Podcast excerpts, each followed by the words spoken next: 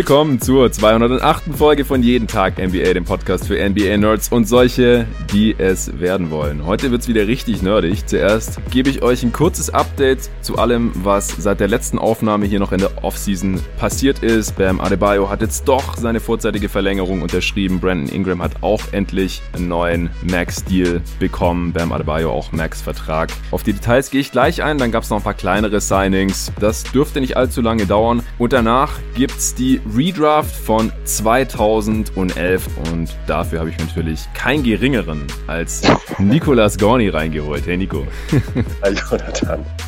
Die heutige Folge wird euch präsentiert von Bearformance. Da gibt es auch einen super Rabatt jetzt zum Black Friday. Die Informationen dazu bekommt ihr ungefähr in der Mitte von diesem Podcast in einem kurzen Spot. Ja, erster Pod von uns beiden seit langem. Deswegen erstmal die Frage, wie geht's dir? Die NBA Free Agency ist jetzt schon fast durch. NBA-Saison startet in weniger als einem Monat. Also mir geht's NBA-Content technisch absolut super, äh, denn es gibt jeden Tag irgendwas Neues, womit man sich beschäftigen kann. Unter anderem eben die Draft, die ich auch diesmal wieder nicht äh, live verfolgt habe, sondern am nächsten Morgen ganz gemütlich äh, bei Twitter gecheckt habe, was alles so passiert ist, inklusive der ganzen Trades. Und ich fange jetzt immer so langsam, so in den letzten Wochen vor Saisonstart, fahre ich dann so langsam an, mir mal so ein paar Rookies anzugucken. Aber auch da muss ich ganz ehrlich sagen, meistens warte ich tatsächlich, bis die richtige reguläre Saison losgeht und dann gucke ich mir die Spieler an, wenn ich mir die Teams angucke und betreibe da relativ wenig Scouting äh, nebenbei. Ja, mhm. und äh, wie immer Free Agency, äh, Radale und wir wissen ja auch, wie es bisher immer so war, immer wenn man denkt, es passiert nichts, kommt dann sowas wie die Harden-Aktion jetzt, wo jetzt zwar noch nichts passiert ist, aber ähm, alle drei Monate hat irgendein Superstar keinen Bock mehr bei seinem Team zu spielen. Also für ja. Unterhaltung ist immer gesorgt. Ja, auf jeden. Also ich finde die Free Agency jetzt auch ziemlich besonders dieses Jahr. Erstens, weil sie halt nach vier Tagen echt quasi komplett durch ist. Also Anthony Davis hat immer noch nicht verlängert, aber das äh, ist, glaube ich, nur eine Frage der Zeit. Ja. Und ansonsten sind halt echt jetzt alle Free Agents mehr oder weniger schon unter Dach und Fach und die meisten Kader sind schon komplett voll und trotzdem hat sich eigentlich nicht wirklich viel verändert. Also die Contender sind eigentlich immer noch dieselben, auch wenn manche jetzt Starting Five was verändert haben oder die Bank ein bisschen ausgetauscht haben, wie halt die Lakers, Bucks äh, oder auch Celtics. Im Großen und Ganzen hat sich jetzt am Machtgefüge der NBA eigentlich nichts verändert. Es sei denn halt, es gibt doch noch einen äh, großen Trade von Harden oder Westbrook oder Biden und gegen wen oder was auch immer die dann getradet werden. Das ist noch ein bisschen offen. Houston sieht aktuell aber eher so aus. Man hört jetzt gerade eigentlich auch gar nichts mehr dass sie äh, jetzt eigentlich gerade keine Lust haben, die zu traden und dann eher so erstmal in die Saison gehen. Was sie auch können, weil beide sind noch eine Weile unter Vertrag und können auch erstmal nirgendwo hin. Von daher ist da auch nicht so wirklich der Handlungsdruck da. Ja, ich bin auch ganz dankbar für, muss ich ehrlich sagen. Es gab zwar jetzt auch nicht wenig Moves in der Summe ja. und jetzt auch die ganzen Verlängerungen der ähm, Rookie-Contracts äh, und, und so weiter. Trotzdem finde ich es halt wirklich mal ganz gut, wenn man nur an den letzten Sommer zurückdenkt, wo irgendwie die halbe Liga komplett durcheinander gewir äh, gewirbelt wurde mit äh, ja. Anthony Davis, äh, später kam Kawhi, Jimmy Butler, Westbrook. Das war wirklich ein Star nach dem anderen hat er irgendwie das Team gewechselt und ähm, macht es mit der Identifikation halt auch nicht unbedingt leichter. Ich würde es jetzt gar nicht so verteufeln, aber ich finde es auch mal ganz mhm. angenehm, angenehm, sich jetzt auch mal ein bisschen auf die Teams einstellen zu können. Ja, finde ich auch. Und eines der wenigen Teams, die wirklich deutlich besser sind als vorher, ist mein Lieblingsteam, die Phoenix Suns. Also da habe ich dann auch nichts dagegen. Hey. du bist auch schon so ein bisschen äh, hier auf dem Bandwagon aufgesprungen. Ja, ein bisschen ist gut. Also ich habe, äh, ich, ich bin im Hype-Train äh, Train absolut integriert. Volle Kanne. Ich habe ich hab ein Jahresticket gebucht. Jetzt sitzt du ganz vorne, neben mir auf dem, auf dem Beifahrersitz sozusagen. Okay. Ja, du zockst schon mit denen auf NBA 2K, hast mir vorhin erzählt. Und auf Twitter hast du auch schon einen Antrag gestellt äh, für den Band Bandwagon. Äh, freut mich wirklich. Also ich denke, da bist du auch nicht der Einzige. Spätestens wenn die Suns dann spielen und man das auf dem Court sich angucken kann, dann äh, wird sich wird da noch der ein oder andere mehr dran gefallen finden.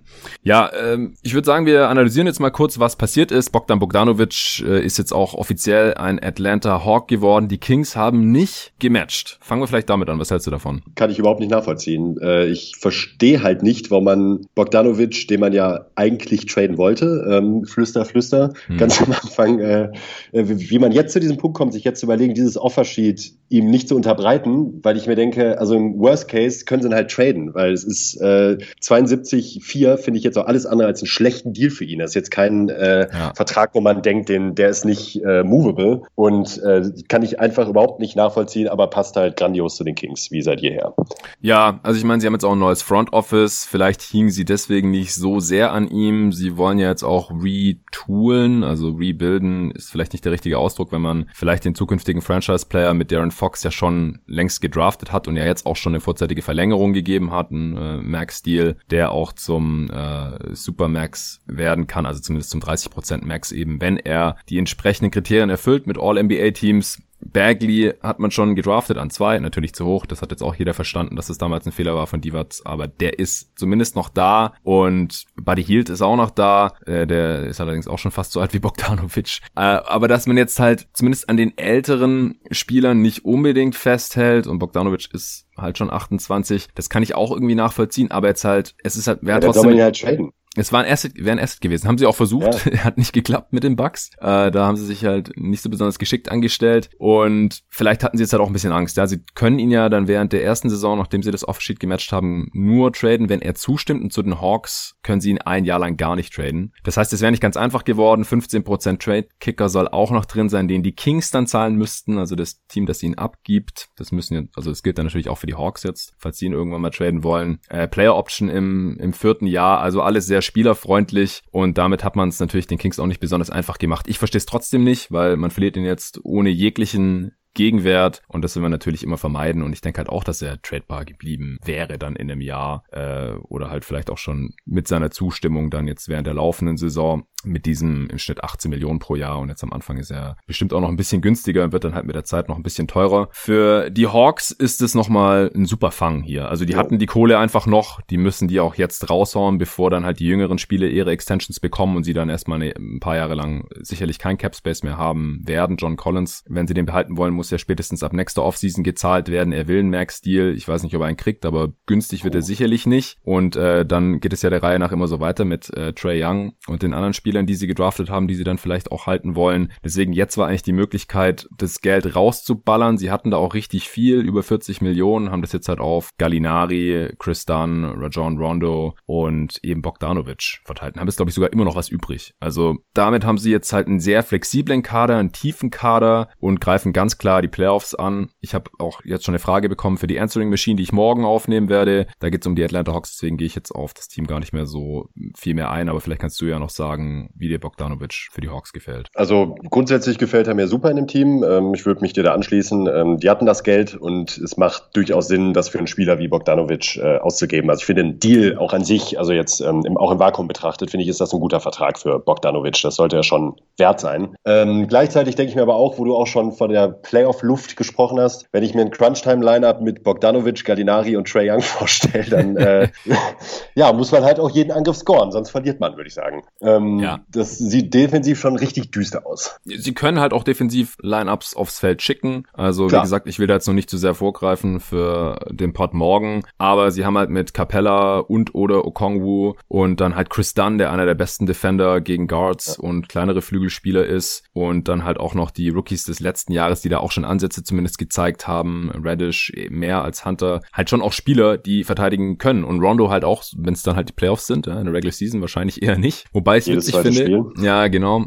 wobei ich es witzig finde, dass der einen Playoff-Bonus in seinem Vertrag drin hat. Der kriegt 750.000 Dollar, also 10% mehr, wenn die Hawks in die Playoffs kommen. Oh. Äh, wahrscheinlich, damit er sich auch mal in der Regular Season schon ein bisschen anstrengt. Falls ah, das da, äh, macht Sinn. Ja, falls es da knapp werden sollte. Also ja, im, im Vakuum kann man sicherlich den, den einen oder anderen Deal noch ein bisschen kritisieren. Also 7,5 Millionen für Rondo ist schon sehr viel Holz zum Beispiel. Das hängt schon stark davon ab, was er dann auch in der Regular Season zeigt und ob er das in einem schwächeren Team, als es die Lakers waren, in den Playoffs dann auch so oder so ähnlich nochmal wiederholen kann. Aber wie gesagt, unterm Strich gefällt mir das jetzt schon mal ziemlich gut und wie weit sie damit meiner Meinung nach kommen können, das werde ich dann mir morgen noch ein bisschen genauer anschauen. Ja, Brandon Ingram, das war ein anderer großer Restricted Free Agent dieser Class, hat kein Offer-Sheet von irgendeinem anderen Team Team bekommen. Wahrscheinlich, weil die anderen Teams wussten oder sich denken konnten, dass die Pelicans sowieso matchen werden. Und das ist ja dann immer, zumindest jetzt heutzutage ist es noch 48 Stunden. Früher war das noch viel länger. Ich glaube, bis zu einer Woche oder sowas konnte sich das alte Team überlegen, ob sie matchen. Und so lang war der Capspace halt gebunden für das Team. Und die äh, alten Teams haben das dann auch immer sehr gerne ausgenutzt bis zur letzten Minute, um das andere Team ein bisschen abzustrafen, weil die halt so lang handlungsunfähig sind, mehr oder weniger. Und jetzt dieses Jahr, nachdem jetzt die Free Agency auch nur vier Tage gedauert hat, also eigentlich war ja nach drei Tagen schon quasi alles alles durch wären 48 Stunden auf eine Entscheidung zu warten, ob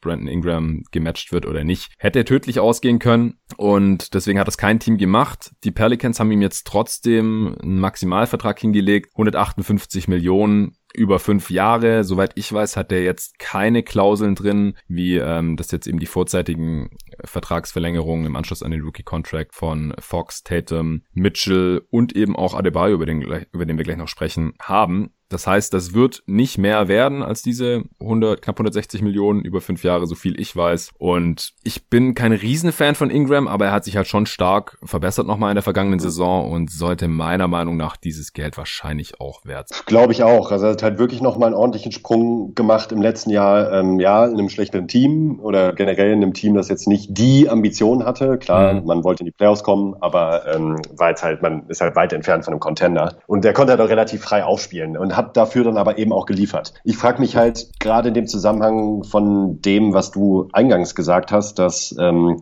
es keine anderen Offersheets gab und es ja im Grunde jetzt meines Wissens nach eigentlich auch kaum noch Teams gegeben hätte, die ihm überhaupt eins hätten unterbreiten können, äh, was, ja. den, was, was den Cap Space anbetrifft. Frage ich mich halt, ob man dann aus Sicht der Pelicans da vielleicht noch hätte etwas drücken können sogar, oder ist das utopisch? Ohne jetzt Ingram mhm. gegenüber respektlos zu sein. Ja, das war ja auch meine Vermutung, dass sich die Verhandlungen hier hinziehen, weil die Pelicans halt drücken wollen. Und im Endeffekt haben sie ja auch gedrückt. Sie haben ihm keine Player Option gegeben, was ja. viele Spieler raushandeln, die halt ein noch besseres Standing haben als Brandon Ingram. Und er hat nicht diese Klauseln drin, dass er auf 30 Prozent kommen kann, ja, wenn er es, äh, es in ein All-NBA-Team schafft oder so. Was ich jetzt auch nicht als besonders realistisch ansehe. Aber hey, wenn man das da drin hat und dann schafft man es doch mal irgendwie, dann ist es halt auch nice, wenn man dann 30 statt 25 Prozent vom Cap verdient und das bekommt er halt schon mal nicht. Also da haben sie ihn ja schon ein bisschen gedrückt. Ob sie ihn jetzt noch deutlich über die 100, unter die 160 Millionen hätten drücken können, weiß ich nicht, aber man will sich dann ja auch nicht komplett mit dem Spieler oder seinem Agenten verscherzen. Nee. Und ja, vielleicht unterschreibt er dann nicht für fünf Jahre, sondern für einen kürzeren Deal, äh, zwei, drei Jahre oder sowas. Ähm, und, und dann ist er halt weg oder so. Und das äh, will man halt vermeiden, ihn dann halt so zu verlieren. Ja, wie gesagt, an sich, ich glaube halt, dass er diese Kohle schon, schon wert sein wird. Alleine, weil er mal der zweite Pick war und weil er Stats auflegt. Er hat jetzt 24, 6 und 4 aufgelegt und war dabei auch ziemlich effizient. Ich denke, den selbst wenn man irgendwann merkt, der passt nicht richtig zu Zion oder so, dann wird er auf dem Deal höchstwahrscheinlich auch tradebar bleiben. Also ja. meine, guck dir mal an, was, was jetzt hier äh, Gordon Hayward wieder bekommen hat von, von einem verzweifelten ja, gut, Team. Das andere Extrembeispiel. Ja, also dann, da hätte ich es noch besser gefunden, wenn die Hornets halt Brandon Ingram ein Offersheet hingelegt hätten, weil der passt wenigstens von, von der Altersstruktur her sehr viel besser zum jungen Kern und Lamello ja. Ball und so, als jetzt halt hier der schon recht alte und nicht mehr so ganz fitte Gordon Hayward. Ja, also ich gebe auch deutlich lieber Ingram 160 äh, über 5 als äh, Gordon Hayward 120 für 4. Also. Genau, ja.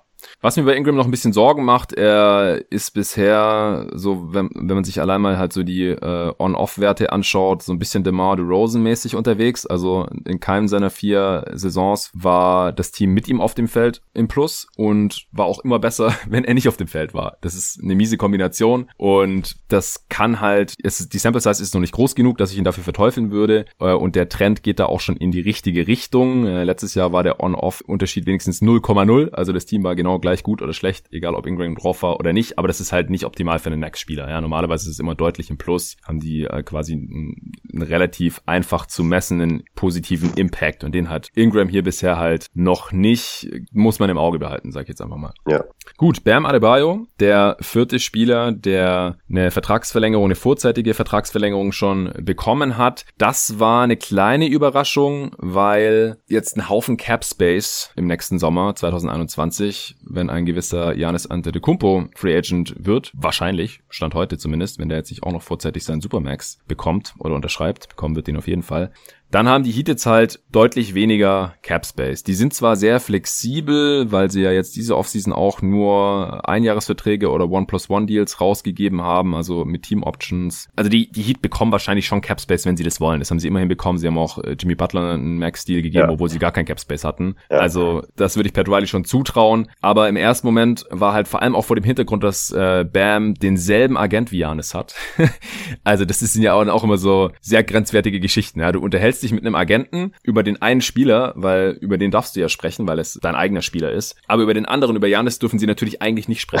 Ja, aber wenn die halt sagen, ja, wir wollen uns eigentlich hier diesen Cap Space freihalten für nächsten Sommer, weil äh, da ja, so, so, so, ein bestimmter, so ein bestimmter Spieler Free Agent wird und dann sagt der Agent halt so, also ich würde jetzt eher hier meinem Klienten jetzt schon die Kohle hinlegen, aber wenn ich ihr wäre, dann was, was ich nicht, willst du ihm das glauben? Weil er hat ja auch ein Interesse daran, dass sein Klient und damit ja. halt er, der kriegt ja davon einen Prozentsatz äh, von dem Gehalt von Bam, wenn der jetzt halt hier schon mal safe garantierte 163 Millionen bekommt, ja, das, äh, das ist ja natürlich die absolute Priorität, denn Janis wird ja seine Kohle sowieso bekommen, egal ob es von den Heat ist oder von den Bucks oder von den Mavs oder von den Raptors, da kriegt ja der, kriegt ja sein Agent sowieso noch dann den Cut nächstes Jahr. Deswegen sehr schwierige Situation hier natürlich für die Heat, aber was hältst du denn davon, dass sie jetzt hier erstmal den sehr, sehr guten Spatz auch schon in der Hand genommen haben, als auf ja. die Taube Janis auf dem Dach zu hoffen? Also ich finde, dass man grundsätzlich Bam verlängern wird, äh, ist jetzt kaum verwunderlich. Der Zeitpunkt natürlich schon so ein bisschen. Gleichzeitig ist da immer so ein Ding, ähm, habe ich heute auch noch gelesen,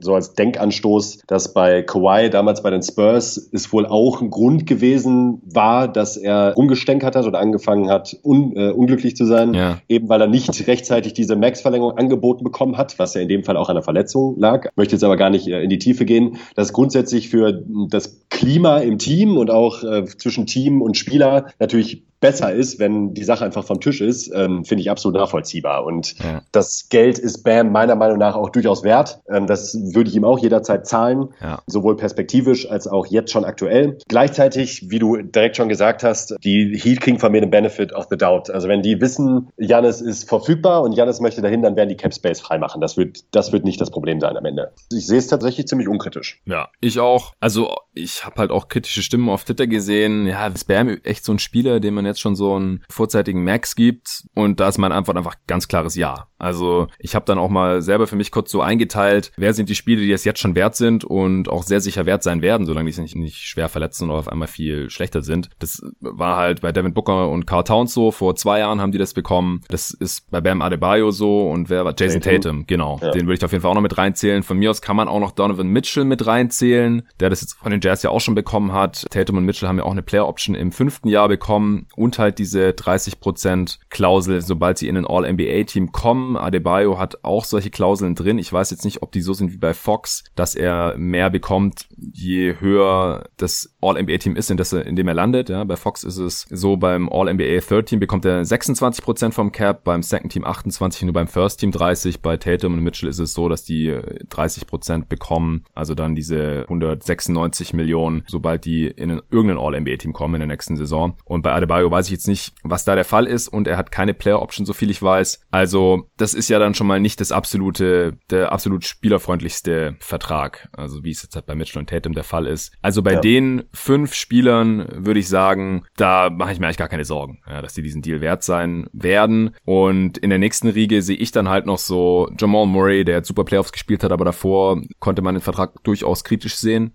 Ja. Dann äh, Ben Simmons, der auch noch nicht gezeigt hat, dass er in den Playoffs funktionieren kann, wie es halt ein Bam war, der in manchen Serien Topscorer war, der eine offensive Option ist, obwohl er nicht mal einen Wurf hat oder jetzt besonders ja, viel off the dribble kreiert, aber der, der kann auch dribbeln, der kann auch passen und er ist ein All-Defense-Level Defender. Also ja, ist wahrscheinlich der mobilste, dynamischste Big-Verteidiger neben Anthony Davis, würde ich sagen, in der Liga. Ja. Und das ist schon Geld wert. Also ja. auch gerade in der heutigen Zeit beim, im Small Ball. Genau. Und er konnte nie vom Feld gespielt werden. Als Big, der nicht ja. werfen kann. Also das ist halt ein, der ist ein totaler Outlier jetzt unter diesen Spielern, weil bei den anderen ist immer klar, okay, die sind entweder extrem gute Shooter äh, oder können extrem viel off the dribble machen und für sich und andere kreieren oder halt beides sogar äh, von den Spielern, die ich jetzt in der ersten Riege genannt habe. Und dann hast du halt einen Big, der nicht werfen kann und jetzt nicht so viel was weiß ich, der ist kein Pick-and-Roll-Ball-Händler oder so, ja. Und, aber er kann halt alles andere so gut, dass man ihm trotzdem hier diesen Deal geben kann und sollte. Und ob das mit Janis nächsten Sommer klappt, keine Ahnung. Es kann ja auch noch sein, er, das war eine, eine Option, die, wer hat das gesagt? Ich glaube, Nate Duncan hat das erwähnt. Könnte ja sein, dass Janis jetzt einfach wartet, also den Bucks quasi schon gesagt hat, ja, macht euch keine Sorgen, ich unterschreibe schon noch bei euch. Aber dass die jetzt halt, äh, jetzt einfach mal alle anderen Teams hier flexibel bleiben lassen, weil das schadet denen ja jetzt erstmal kurzfristig. Die Mavs Cavs zum Beispiel, ja, dass die jetzt dieses Jahr ihre Mid-Level nicht genutzt haben, ähm, das macht die jetzt erstmal schlechter. Oder auch die, die Heat, dass die jetzt halt ihre Spieler kurzfristig überbezahlen, aber halt keine langfristigen Deals rausgeben und solche Sachen. Und wenn Janis halt am Ende bei den Bucks einfach bleibt, dann war das alles umsonst. Und je später er halt, je später es bekannt wird, dass er bei den Bucks bleibt, desto länger schaden sich die anderen Teams selber, indem sie diesen Cap Space frei halten. Ja. Oder diese Flexibilität halten. Deswegen, solange Janis das äh, nicht verkündet, verstehe ich das natürlich, dass man irgendwie flexibel bleiben möchte, damit man halt wenigstens eine theoretische Chance hat. Aber wie groß diese Chance letztendlich ist, weiß man nicht. Und dass die Heat das jetzt hier Bam erstmal gegeben haben, ist halt schon so ein kleiner erster Hinweis, dass die Heat so das Gefühl haben, das ist jetzt, hat jetzt gerade Priorität. Ja, und wenn das mit Janis irgendwie passieren sollte, dann kriegen wir das vielleicht doch noch irgendwie hin, dass der Free Agent wird und hier kommen möchte. Gut, dann gab's noch ein paar kleinere Deals, die wir noch kurz angesprochen haben wollten. Ah, ich wollte noch kurz sagen, ich muss mich noch korrigieren. Im gestrigen Pod, äh, vorgestrigen Pod, im letzten Pod, da habe ich einmal versehentlich Omari Spellman anstatt Chedi Osman gesagt. Ich weiß nicht genau, wie das passieren konnte. Ich hatte in der Minute davor hatte ich halt über diesen Knicks-Deal mit Omari Spellman und Jacob Evans gesprochen und dann äh, habe ich gesagt, die Cavs haben ja kaum Wings außer Isaac Okoro und Omari Spellman. Wollte aber Chedi Osman sagen. äh, das ist natürlich Quatsch gewesen und ich habe gesagt, dass die Suns damals äh, Zaire Smith mit dem 15. Pick gedraftet haben. Auch, dass ihr eigener Pick war. Ich meine, der eigene Pick war natürlich der Andre Ayton in der Draft an 1. Und er ist auch erst an 16 gepickt worden, aber halt von den Suns, die ihn dann gegen äh, Michael Bridges getradet haben. Das ist mir im Nachhinein, ich habe den Pod nochmal durchgehört. Ich habe gerade immer nicht die Zeit, den Pod nochmal komplett zu hören, bevor ich ihn raushaue, weil sonst passiert wieder zu viel und der Pod ist nicht mehr wirklich aktuell. Aber manchmal höre ich halt danach nochmal rein und da ist mir das aufgefallen. Da wollte ich mich noch kurz korrigieren. Das war natürlich Quatsch. Ähm, ja, die Sixers haben sich noch Ryan Brokoff geholt. Man weiß nicht, was für ein Deal. Das deutet immer auf Minimum hin. Äh, ist, ist einfach noch ein, ein Shooter. Ich weiß nicht mehr, ob der besonders viel Spielzeit sehen wird, aber Shooting ist auf jeden Fall das, was die Sixers brauchen und das kann Brokoff.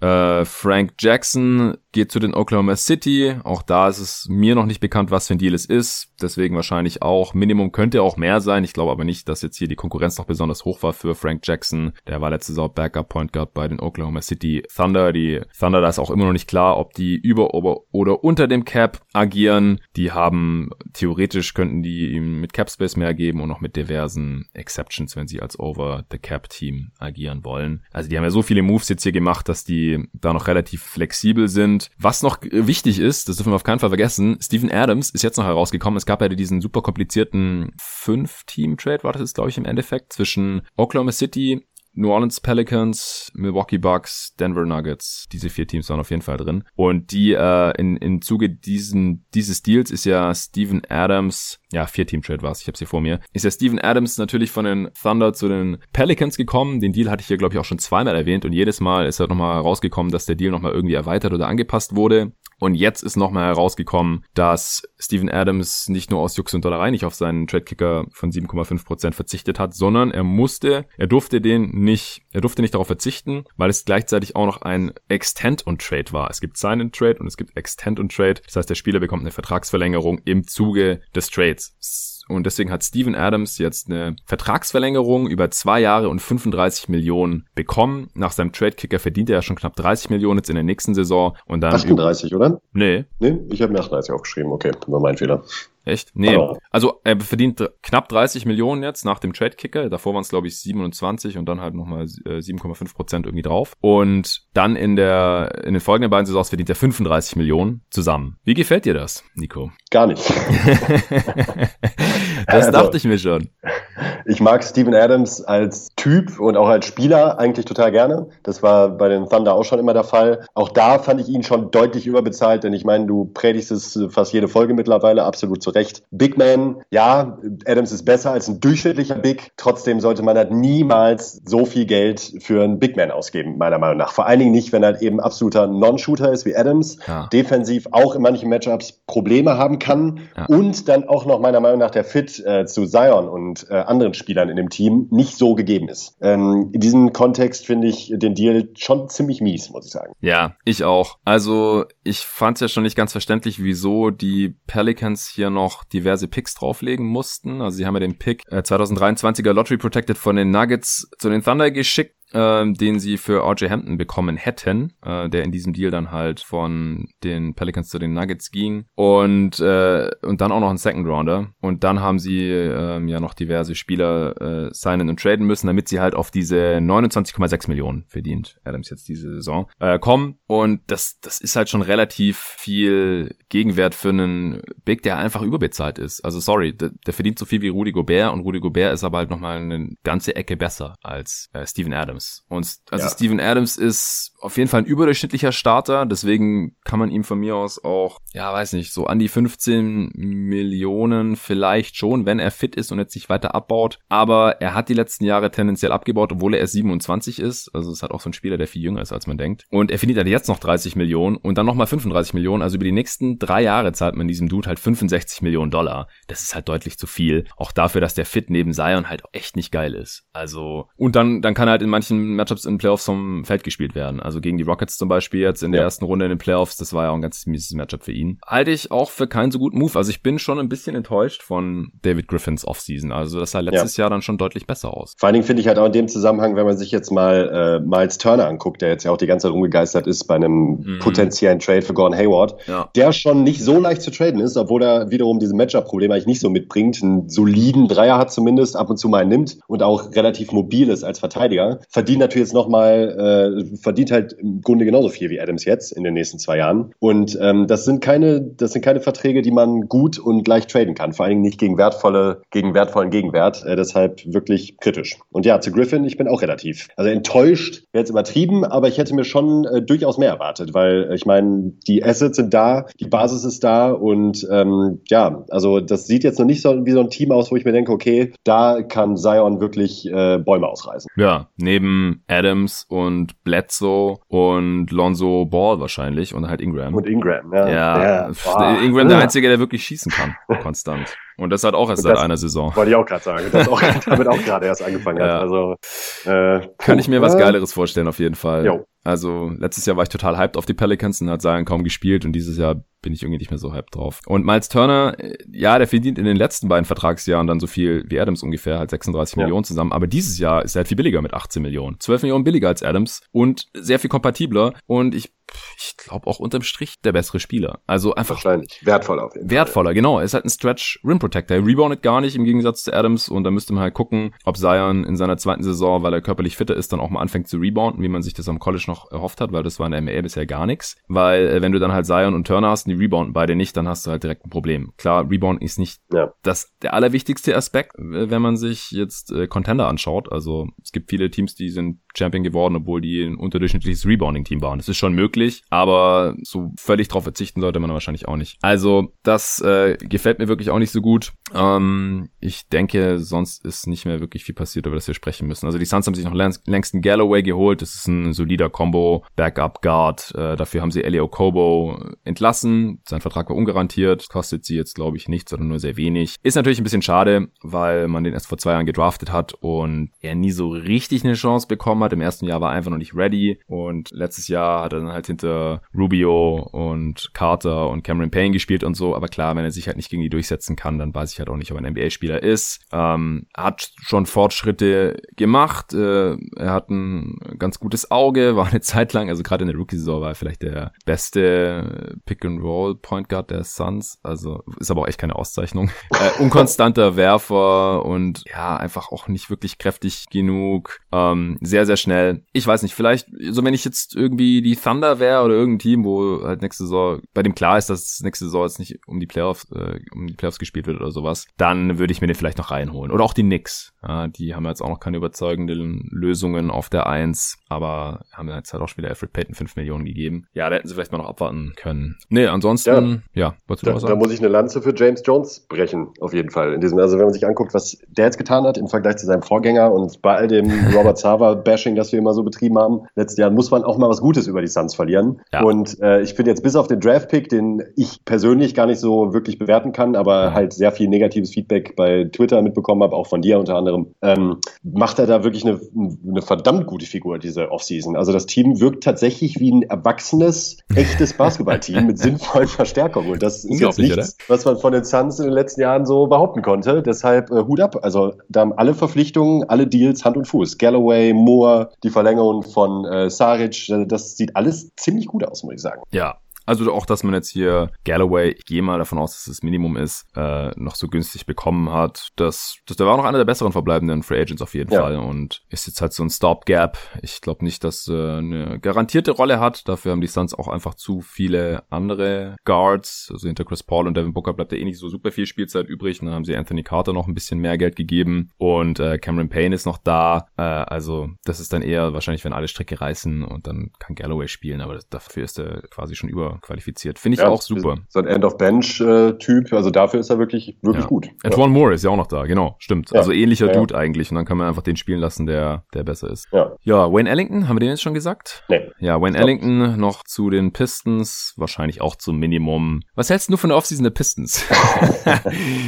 Passt dir eigentlich ganz gut ins Bild irgendwie, dieser Ellington-Move noch? Ja, es ist, es ist ein Scherbenhaufen. Also ich, ich, ich kann es einfach nicht verstehen. Es ist irgendwie bescheuert. Äh, dieses Team, also auch generell Fans dieses Teams, tun mir wirklich unfassbar leid. Ich finde, die Pistons sind immer so, jeder weiß, dass die nix, äh, Scheiße bauen, jeder weiß, dass die Kings Scheiße bauen. Und äh, gut, die Suns haben jetzt, jetzt gerade sehen sie wieder richtig gut aus, haben aber auch unfassbar oft in Sack gehauen in den letzten Jahren, trotz guter Spieler, die sich teilweise geholt haben. Ja. Aber die Pistons fliegen da meiner Meinung nach immer so ein bisschen unterm Radar und sind bei mir, glaube ich, wirklich der Top-Anwärter für das beschissenste Team der Liga in der Hinsicht, davon Fan zu sein. Ich glaube, das muss so frustrierend sein, ja. über diese ganzen Jahre sich immer wieder zu denken, wo führt das hin? Hat nichts Hand und Fuß. Die haben keine echten Top-Talente. Uh, boah, also ja, Blake Griffin, cool, wenn er denn mal mehr als 20 Spiele machen kann in der Saison. Aber auch was da jetzt wieder fabriziert wurde in der Offseason, ähm, ja, ich kann nur einfach nur den Kopf schütteln.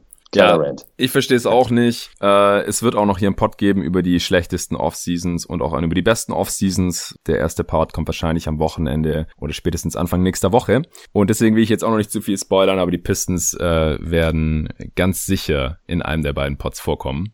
Und zwar ziemlich weit oben, denn ich verstehe überhaupt nicht, was die ja machen. Also bauen irgendwie so halbwegs nochmal ein Team um Black Griffin oder so und Derrick Rose. Ja. Sonst machen diesen ganzen Wets einfach keinen, überhaupt keinen Sinn. Äh, Plum, nicht. Plumlee und, und Grant überbezahlen. Also Grant, toller Spieler, aber einfach keine 20 Millionen wert. Sorry, Plumlee überhaupt nicht mal annähernd 8 Millionen im Jahr wert. Und äh, jetzt holt man hier noch so Dudes wie Wayne Ellington rein fürs Ende der Bank, anstatt halt einfach schön zu rebuilden. Ist ja auch ein neues Front Office jetzt. Hier Troy Weaver erste Offseason und hat halt innerhalb von zwölf Stunden oder sowas halt mal schon 90 Prozent vom Kader vollgeballert mit, mit teuren Spielern, die alle nicht so viel Sinn zusammen ergeben. Und dann hast du einen hohen Pick und nimmst Killian Hayes, super Move, pickst noch äh, Sadiq Bay, äh, dann hast, hast dann 16 noch Isaiah Stewart gedraftet, also drei äh, Top 20 Picks und die spielen jetzt alle nicht, oder was? Weil man hier um Platz 8 mitspielt und hofft, dass Derrick Rose und Black Griffin mal, mal eine Saison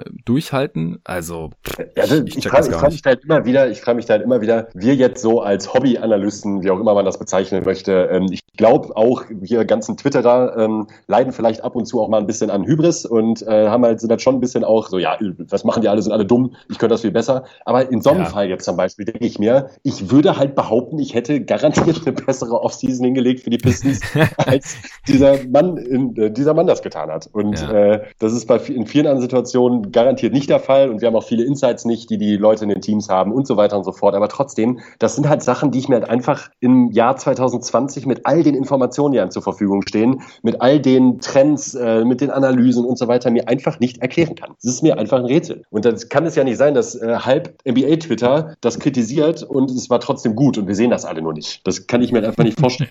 Deshalb, äh, ja. wow, Wahnsinn, Wahnsinn, Gott. Ja, sehe ich sehr ähnlich. Wie gesagt, ich spare mir meine Munition jetzt noch ein bisschen für die besagten Pots. Okay, dann äh, würde ich sagen, kommen wir endlich zu Redraft. Endlich mal was, was nichts mit Draft oder Free Agents oder Trades oder, oder Offseason zu tun hat, zumindest nicht äh, der letzten neun Jahre. Denn äh, wir schauen uns die NBA Draft von 2011 nochmal an, die Draft Class, und draften die nach unserem Gutdünken. Einfach nochmal neu. Wir peilen jetzt mal so ungefähr 20 Picks an. Die Class ist nicht super tief, aber ich denke oh. so, ja, so 20 Spieler, äh, die, die brauchbar sind, die können wir selbstbewusst picken und danach äh, können wir mal gucken, vielleicht noch ein paar Mentions oder so. In der Spitze ist die Draft sneaky all-time great, finde ich. Also, ja, total. ich bin ja jetzt mit Arne dazu übergegangen, nicht mehr die Spieler äh, erstmals zu nennen, wenn sie gepickt werden. Deswegen hau ich jetzt einfach nochmal raus, äh, wer da so Schade. alles drin war. ja, also wenn die, wenn die Hörer das total hassen und es äh, viel besser fanden, wie wir das bis davor immer gemacht haben, äh, dann sagt Bescheid, aber ich verrate jetzt einfach mal, wer hier drin war. Äh, Kyrie Irving wurde in eins gepickt. Uh, und ansonsten finden sich in der Class hier noch drin äh, Clay Thompson, Kawhi Leonard, Kemba Walker, Isaiah Thomas, Jimmy Butler, also ein Haufen All-NBA-Spieler. Kawhi Leonard war zweimal Finals MVP, zweimal Defensive Player of the Year, ähm, ein Haufen All-Defensive Team Nominations unter diesen Spielern. Äh, Tobias Harris war hier noch drin, äh, mit Nikola Vucevic noch ein weiterer All-Star. Also in der Spitze wirklich super. Der Witz ist nur bei dieser Class, dass äh, nur einer von den genannten Spielern überhaupt in der Top 9 gedraftet wurde oder in der Top 8 gedraftet wurde. Kemba Walker war der neunte Pick. Das heißt, die Teams haben dann nicht so den besten Job gemacht und es war hier wirklich noch spät. In der ersten Runde war hier noch äh, Star-Talent vorhanden mit Jimmy Butler an 30, Kawhi Leonard an 15 und so. Das schauen wir uns alles gleich ein bisschen genauer an. Also ich weiß nicht, hattest du das so auf dem Schirm, dass die 2011er Class eigentlich so eine der besseren ist, die wir jetzt hier schon redraftet haben? Nö. Tatsächlich, hat, nee, hatte ich nicht mehr so im Kopf in der Form. Überraschend. Also äh, überraschend in, in der Tiefe. Ich hatte Kawhi irgendwie auch komplett vergessen. Ich weiß auch nicht wieso. du vor allem. 2000, ja, ich habe den 2011, ich habe den irgendwie 2012 eingespeichert. Ich weiß auch nicht wieso. Aber ähm, ja, also wie du auch gesagt hast, so sneaky äh, vom, von der Spitze her ist er schon verdammt heftig. Also da sind wahrscheinlich die ersten fünf, sechs Spieler dieser Klasse wahrscheinlich besser als alles, was dieses Jahr gedraftet wurde. Also ja gut, wahrscheinlich. sah ja damals auch nicht so aus. Also wie gesagt, äh, außer Kyrie ja, wurde stimmt. keiner hier in der Top 8 gedraftet. Ja. Das ist ja dann immer so ein bisschen der, der Crapshoot in der Draft, wobei sich halt auch das äh, Scouting und sorry 3, 2, 1. Wobei sich halt auch Scouting und äh, Evaluation, Spielerevaluation nochmal deutlich weiterentwickelt hat seither. Also 2011 war auch die erste Draft, die bei GoToGuys.de gecovert wurde und wo es da schon ein Radar gab und ein Draft-Ranking von äh, Tobi Berger und Co. Und da hat sich halt seither nochmal einiges getan. Das hat er auch in der Folge, die ich neulich mit ihm aufgenommen hatte, über zehn Jahre Scouting äh, nochmal erklärt gehabt. Und einerseits war halt hier, wie gesagt, die, die NBA-Draft bildet nicht ab, wie talentiert die Spieler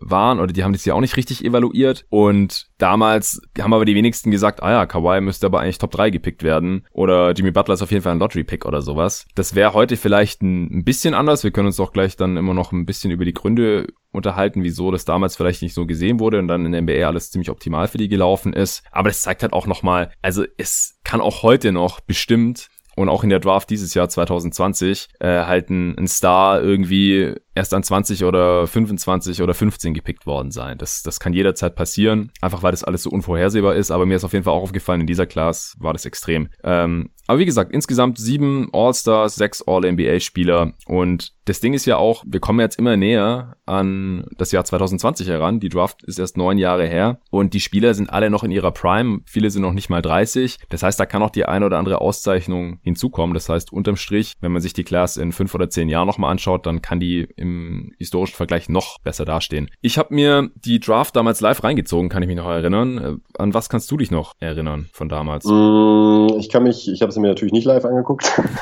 ähm, ich kann mich äh, daran erinnern, dass äh, ich mich erstens gefreut habe, ähm, dass Cleveland, nachdem LeBron abgehauen ist, ein Jahr davor ähm, jetzt halt zwei so hohe Picks bekommen hat. Ja. Und, eins, eins äh, und vier hatten die. Der vierte, genau. vierte war der äh, eigene Pick, die waren ja direkt richtig kacke dann 2010, 11, nachdem LeBron weg war. Und der erste Pick, weißt du noch, wo der herkam? Ah, nee. Der Pick kam von den LA Clippers. Das war ein ungeschützter First Rounder, den die uh. zu den Cavs geschickt haben, als die Baron Davis gedumpt haben. Ah, ah das tut, ah, das ist ja. ärgerlich. Ja, richtig ärgerlich. hart, richtig hart. Also das Vor macht heute, das macht heute auch keiner mehr. Also bei den Bucks jetzt hier in der Offseason erst wieder gesehen. Äh, klar ungeschützter Pick der Bucks 2027 für Drew Holiday, aber das macht man halt in dem Fall und das ist ja auch nicht, wird ja auch nicht unkritisch gesehen, damit man Janis halten kann. Ja, ein amtierenden Back-to-Back-MVP. Aber um halt Baron Davis zu dumpen oder halt, ja, Baron Davis war zu dem Zeitpunkt halt ein äh, überbezahlter Spieler, der nicht mehr viel geliefert hat, die in die Clippers da loswerden wollten. Ich weiß gerade nicht mehr warum, aber das macht man halt nicht mehr, um, um einen Vertrag zu dumpen, einen ungeschützten First-Rounder wegzutraden. Also auch eine typische Clippers-Aktion.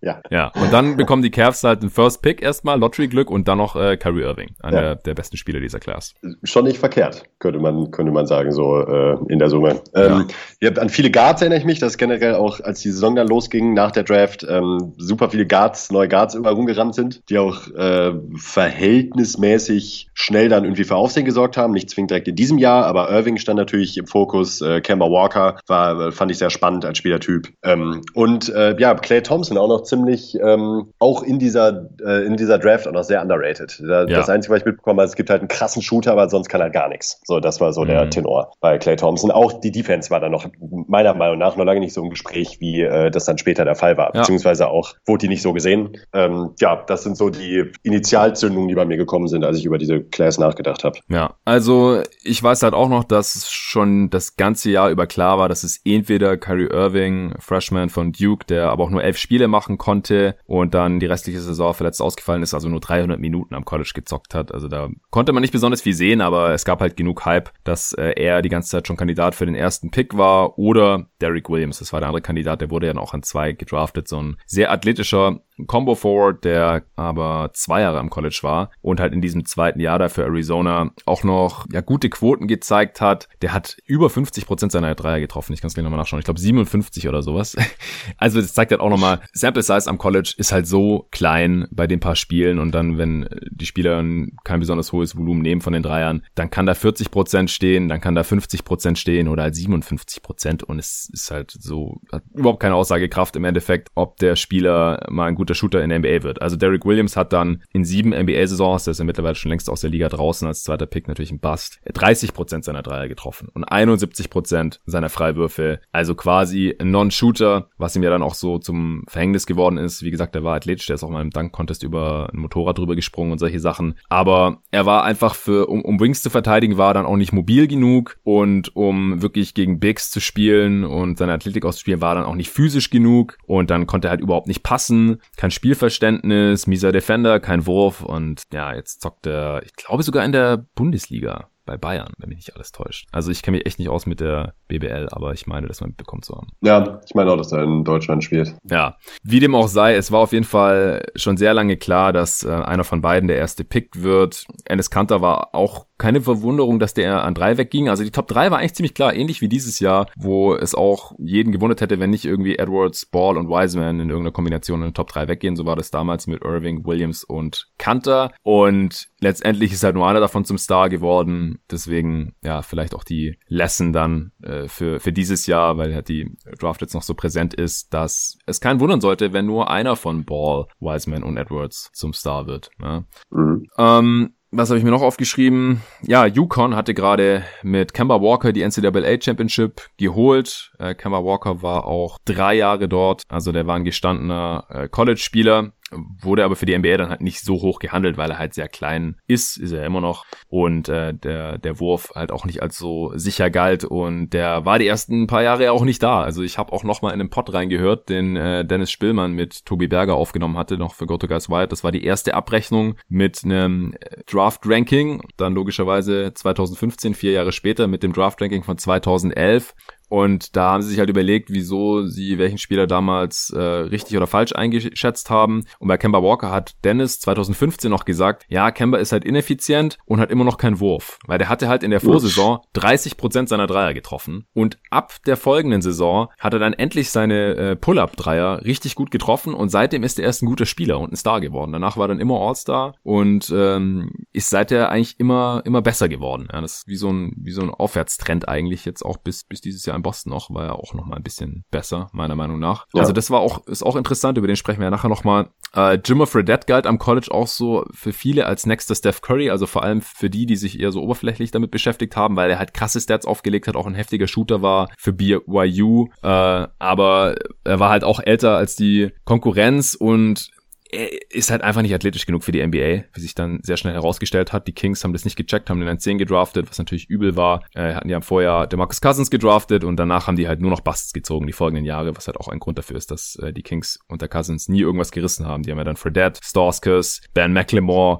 also lauter Spieler, um die es irgendwie College-Hype gab und die aber einfach für die NBA nicht besonders geeignet waren, also zumindest nicht, um Stars zu werden. Und Jimmer Fredette war halt auch so einer, der halt am College da äh, totales Punktefeuerwerk abgebrannt hat und dann sich in der NBA halt überhaupt nicht halten konnte. Äh, insgesamt ist mir noch aufgefallen, nur sieben Freshmen in der gesamten Draft. Also das ist oh. heute, das ist ja schon für eine erste Runde wenig und dann für die gesamte Draft sieben Freshmen. Also es gab auch viele Spieler, die länger am College waren, Juniors, äh, Sophomores, Seniors, hat sich ungefähr gleich verteilt fast und zwölf Internationals. Also fast doppelt so viele Internationals wie, wie Freshmen. Also wirklich keine starke Freshman-Klasse. Und äh, von Internationals wurden viele auch hochgedraftet. Über die äh, sprechen wir dann vielleicht auch gleich noch. Ja, manche sind was geworden, äh, manche auch nicht. Aber man hatte hier schon einige gute International Nationals auch drin mit äh, Vucevic, Bogdanovic, Valanciunas, Mirotic, äh, Bertans, Kanter, äh, Biombo. Also schon einige namhafte Internationals. Auch viel mehr als es zum Beispiel dieses Jahr in der Draft drin waren. So,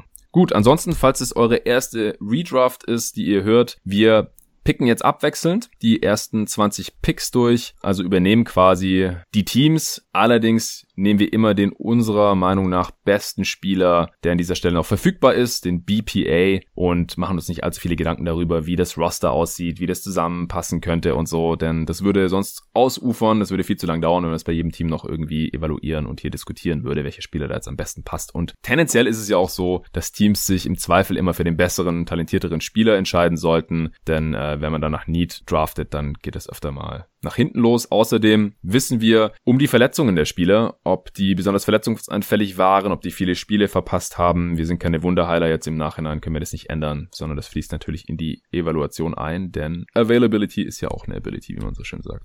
Ja.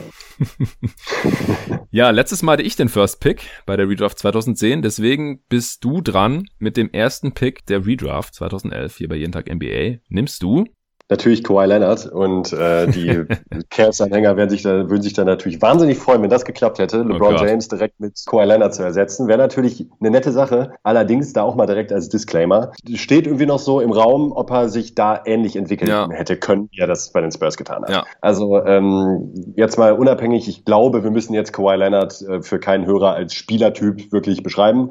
Äh, ist, wenn nicht sogar der beste Spieler der Liga oder ganz oben mit dabei, äh, absolut elitärer Spieler. Wahrscheinlich wahrscheinlich der beste Ceiling Raiser der Liga, würde ich sagen. Mhm. Ja, und entscheidet Playoff-Spieler alleine, kann ein Team tragen, ähm, kann wahnsinnig gut verteidigen und so weiter. Ich finde bei ihm viel spannender, was du direkt am Anfang auch schon mal gesagt hattest. Ähm, er und Jimmy Butler sind halt diese Spieler in dieser Draft-Class, ähm, wo man es in dieser Form meiner Meinung nach einfach nicht sehen konnte, dass sie sich in der Form entwickeln. Es gab Upside, auch bei Kawhi gab es Upside. Er hat allein von der von seiner ähm, Wingspan und von seinen Händen und der Athletik schon viel Potenzial gehabt, aber aber kein Mensch hätte bei ihm erwarten können, dass er offensiv so explodiert. Also der Wurf war sehr wackelig, gerade am Anfang auch noch. Hm. Ähm, sah nicht so toll aus und da hat ähm, Mr. Engelman von den Spurs wie bei vielen anderen Spielern eine, einen absoluten Traumjob hingelegt, ähm, Kawhi da in der Richtung so zu entwickeln. Äh, die Defense war klar, aber am Anfang auch, nachdem der Trade dann passiert ist äh, zu San Antonio, hieß halt eher, es ist ein guter Wing, der auch relativ schnell solide Leistung bringen kann, aber kein Mensch hat da von einem potenziellen Superstar gesprochen. Also ich kann mich nicht daran erinnern, dass irgendjemand äh, dieses Ceiling äh, für Kawhi gesehen hat in dieser Draft Class. Und äh, ja, jetzt ist er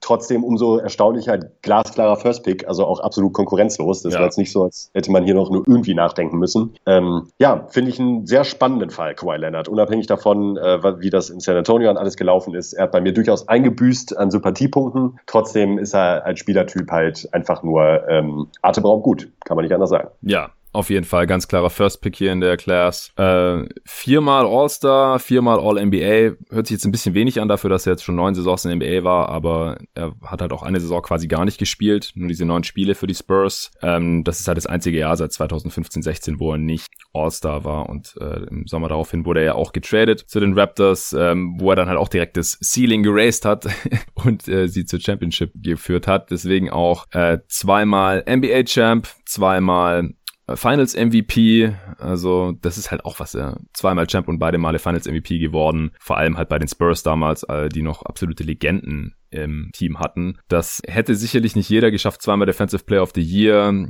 Äh, einmal hat auch die meisten Steals geholt, war direkt auch All-Rookie, war letztes Jahr auch All-Star MVP, sechsmal All-Defensive Team. Also das äh, hätte wahrscheinlich niemand kommen sehen können, auch wenn ich mich an Sean Marion vergleiche, meine zu erinnern, weil er halt am College schon auf der 3 auch gespielt hat, aber ja. halt extrem gut gereboundet hat. Also hier Boardman, gets paid und so. Das äh, hat er auch schon am College gezeigt und hatte halt diesen wackeligen Wurf. Äh, Sean Marion hatte das auch, der hat halt dann äh, trotzdem irgendwann angefangen, Würfe zu nehmen und die auch einigermaßen getroffen. Das hat man halt gedacht, vielleicht ist das so die Upside, äh, Shooting Upside, weil er hat ja seine Würfe schon mit 74 Prozent getroffen am College und man hat da auch die Verbesserung gesehen. Erstes Jahr 21 Prozent Dreier getroffen, zweites Jahr 29 Prozent und Dennis hatte halt in diesem Pod dann noch ganz passend gesagt, äh, dass er sich dann in der NBA halt einfach nochmal um diese 8 Prozent gesteigert hat auf 37 Prozent im, im Rookie-Jahr schon. Mhm. Ja, kein hohes Volumen. Also er hat am Anfang seiner Karriere halt so vier Dreier auf 100 Possessions genommen, dann fünf, dann irgendwann sechs und äh, jetzt die letzten Jahre ist das Volumen halt schon äh, so, dass er einer der besseren Dreier-Schützen ist, halt vor allem auch off the dribble, so sieben, acht Dreier im Schnitt äh, und halt auch immer gute Quoten. Also der hat einmal in seiner Karriere unter 35 Prozent geschossen und über die Karriere 38 Prozent bei sechs Versuchen im Schnitt. Er ist ein guter Shooter geworden einfach, auch für seine Freiwürfe. Ja, über die Karriere 86 Prozent. Also Touch ist auf jeden Fall vorhanden. Guter Defender war er, wie gesagt, von Day One. Und die Spurs haben da anscheinend auch irgendwas in ihm gesehen, denn sie haben ja am Draft Day erst noch für ihn getradet und haben ja auch, also für ihn und die Rechte an Davis Bertans übrigens. Ich weiß auch nicht, wie viele das ja. auf dem Schirm haben. Der war der 42. Pick. Beide von Indiana. Wenn die Pacers damals Kawhi behalten hätten und sie hatten im Jahr davor Paul George gedraftet, das wäre halt auch die Flügelkombo des Jahrzehnts gewesen. Offensiv und defensiv. Richtig krass, wenn die sich beide so entwickelt hätten dann. Aber nee, sie haben, wollten lieber George Hill haben von den Spurs, der ja auch ein gestandener Spieler war. Der war ja, äh, Six, ja. Sixth Man quasi hinter Tony Parker. Äh, wichtiger Teil auch da von den Contendern. Und den, auf den hatten es die Pacers halt abgesehen und haben dafür quasi Kawhi und äh, Bertans oder die Rechte an Bertans rübergeschickt. Bertans kam ja dann erst sehr viel später in die NBA. Aber das war natürlich ein sehr ordentlicher Trade von RC Buford wahrscheinlich damals, oder? Ja, äh, das muss man auf jeden Fall sagen. Man muss fairerweise da auch noch erwähnen, die Shooting-Form bei Kawhi sah schon auch am Anfang schon vielversprechend aus. Zumindest so, dass man sich dachte, da ist vielleicht was zu holen. Ist jetzt eben kein Sean Marion gewesen von der äh, Ästhetik her oder von der Optik mhm. her. Gehört auch unabhängig davon äh, für mich immer noch zu den schönsten Würfen in der Liga von äh, Kawhi. Ich finde es ein sehr ästhetischer, gerader, schöner Jumpshot ja. den er hat. Ich würde gerne zwei Punkte noch ansprechen bei Kawhi, die mir wichtig wären. Ja. Und zwar zum einen finde ich, äh, was man bei ihm immer wieder vergisst, das kam bei den letzten Playoffs, ähm, als er noch für die Raptors gespielt hatte, äh, öfters mal zum Tragen, wie unfassbar stark er ist von, ja. von, vom Körper. Also man sieht ihm zwar an, dass er kräftig ist, aber ähm, der geht da tatsächlich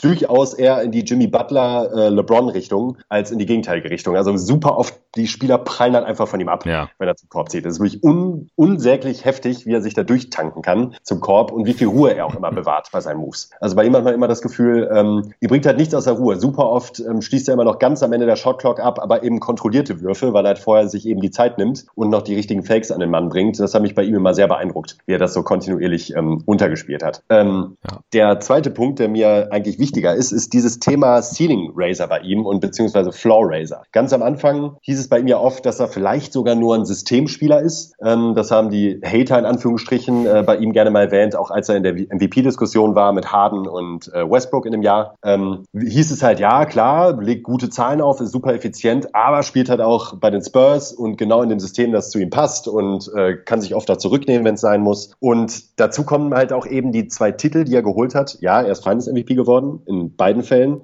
Trotzdem muss man fairerweise sagen, bei den Raptors hat er wahrscheinlich einen der besten Supporting Cast der letzten zehn Jahre, ähm, wenn man sich dieses Team mal anguckt mhm. und jetzt auch nochmal ähm, respektive betrachtet, was die Raptors dieses Jahr geschafft haben, ohne Kawhi und wie sie da aufgetreten sind, war das schon ein wahnsinnig starker Supporting Cast, vor allen Dingen defensiv. Ähm, und ja, vorher halt sein ersten Finals MVP-Titel halt mit den Spurs und da standen halt immerhin drei Hall of Famer neben ihm in der Starting Five, ähm, womit ich seine Leistung gar nicht schmälern möchte. Und er war wahrscheinlich auch der Hauptgrund, warum die Raptors äh, letztes Jahr ähm, den Titel geholt haben. Trotzdem bin ich mir bei ihm halt immer noch nicht so ganz ganz sicher, ob halt auch ein Spieler ist, der halt ein 40-Siege-Team äh, zu, äh, was weiß ich nicht, äh, 60 Siegen heben kann oder ob halt eben ähm, bei schlechteren Mitspielern dann auch nicht die Leistung bringen kann. Das finde ich ist bei ihm halt nicht geklärt, wird man vielleicht noch nie erfahren, je nachdem, äh, wie er jetzt noch weiterspielt in seiner Karriere. Aber das war für mich auch immer noch so dieser Unterschied zu LeBron beispielsweise, wo mhm. man halt weiß, LeBron funktioniert in Superteams sehr gut, aber auch in Gurkenteams führte das Team halt in die Finals. Und äh, das hat mir bei Kawhi immer so ein bisschen gefehlt. Ja, weil er halt auch erst in den letzten Jahren angefangen hat, wirklich viel für seine Mitspieler zu kreieren. Genau. Und das genau. muss man halt machen als äh, Floor Raiser, also quasi den Worst Case äh, für das Team anzuheben, in, indem man seine Mitspieler auch besser macht und, und somit halt ja. das Team zumindest aus dem absoluten Keller halt mal irgendwie auf dem 40-Siege-Niveau zu hieven oder so.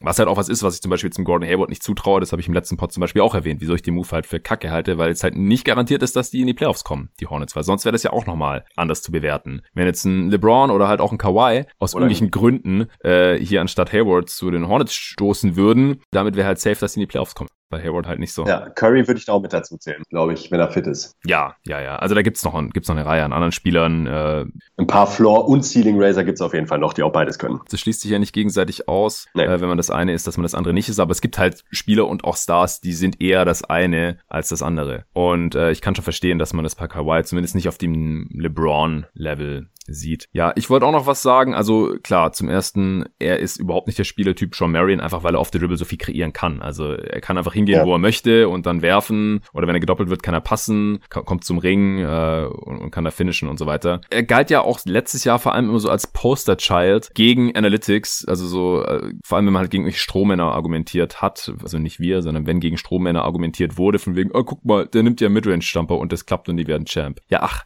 er hat halt über 50 Prozent seiner Midrange Jumper getroffen in den Playoffs. Ja. ja. aber nicht immer. Ja, also über die Karriere in der Regular Season 44 Prozent ist kein effizienter Wurf. Vielleicht am Ende der Shotclock im Halbfeld irgendwie noch. Ja, das sind halt 0,88 Points per Possession. Das ist nicht super effizient, also sehr ineffizient natürlich. Aber in manchen Situationen ist es dann im Schnitt vielleicht noch okay und vor allem halt besser als andere Optionen. Aber Kawhi hat letztes Jahr für die Raptors 51% der langen Zweier getroffen. Das ist halt fast jederzeit im Halbfeld. Eine gute Possession. Und das ist ein Wurf, den er jederzeit nehmen kann. Genau. Ja, so Dirk-Niveau. Ja, richtig. Dirk und Kevin Durant und äh, Chris Paul und sonst kommen da ja. nur wenige ran.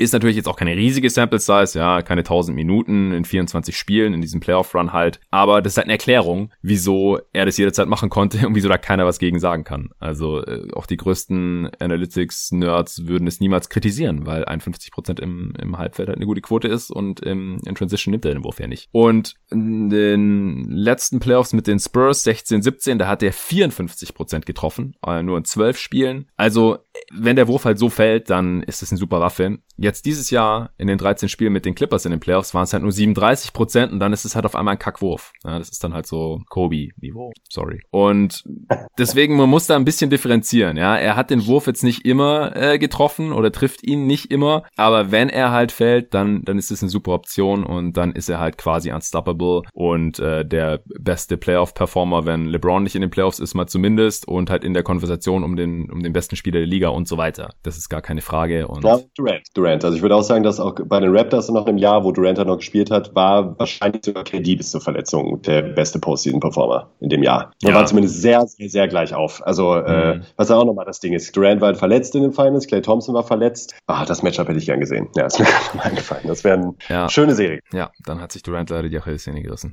Gut, wenn du nichts mehr zu Kawhi Leonard hast, dann äh, denke ich, sollten wir zum zweiten Pick kommen. Jo. So, da bin ich dran und ich nehme für die Minnesota Timberwolves äh, auf gar keinen Fall Derek Williams, über den hatte ich ja vorhin schon gesprochen. Jimmy Butler. Für mich kommen hier im Prinzip drei Spieler in Frage. Butler, Clay Thompson oder Kyrie Irving, der damals in 1 gedraftet wurde. Und für mich ist es jetzt trotzdem relativ klar Jimmy ja. Butler geworden. Für dich auch?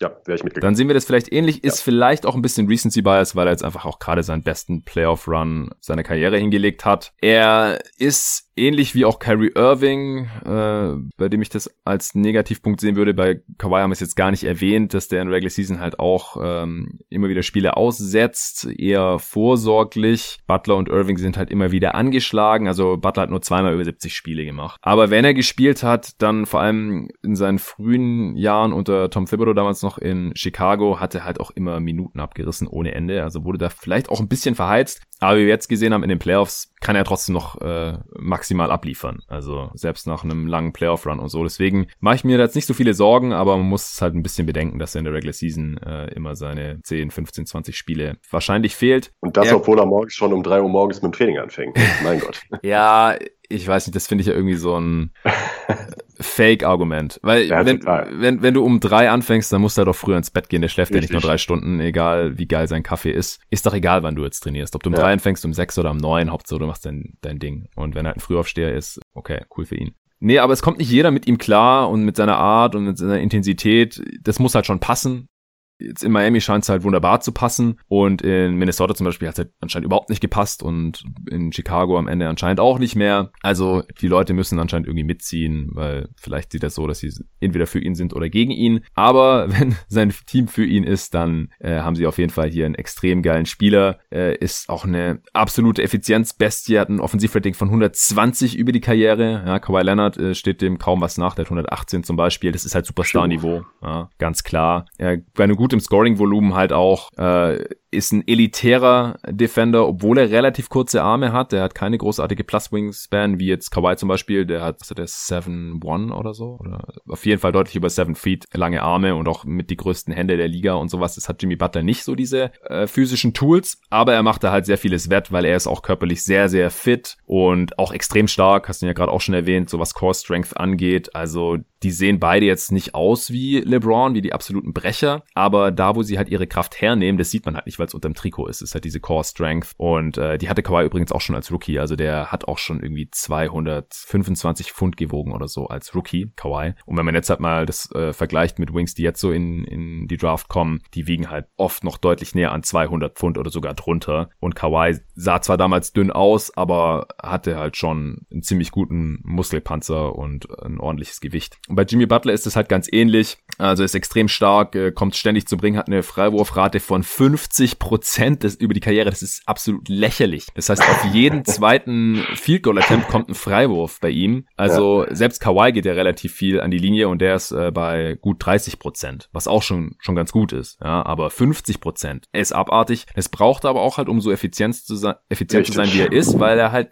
ein inkonstanter Dreierschütze ist, nimmt nicht so viel Dreier, ob er sie trifft oder nicht, äh, hängt so ein bisschen vom Kalenderjahr ab, hat man den Eindruck, mal, mal mehr, mal weniger. Äh, was ihn halt jetzt so nach oben katapultiert hat hier in dieser Class, ist, dass er ein guter Playmaker ist und Sachen auf der Dribbling mach, äh, Dribble machen kann und halt zum Korb kommt, weil am, am College war der noch ein Vierer.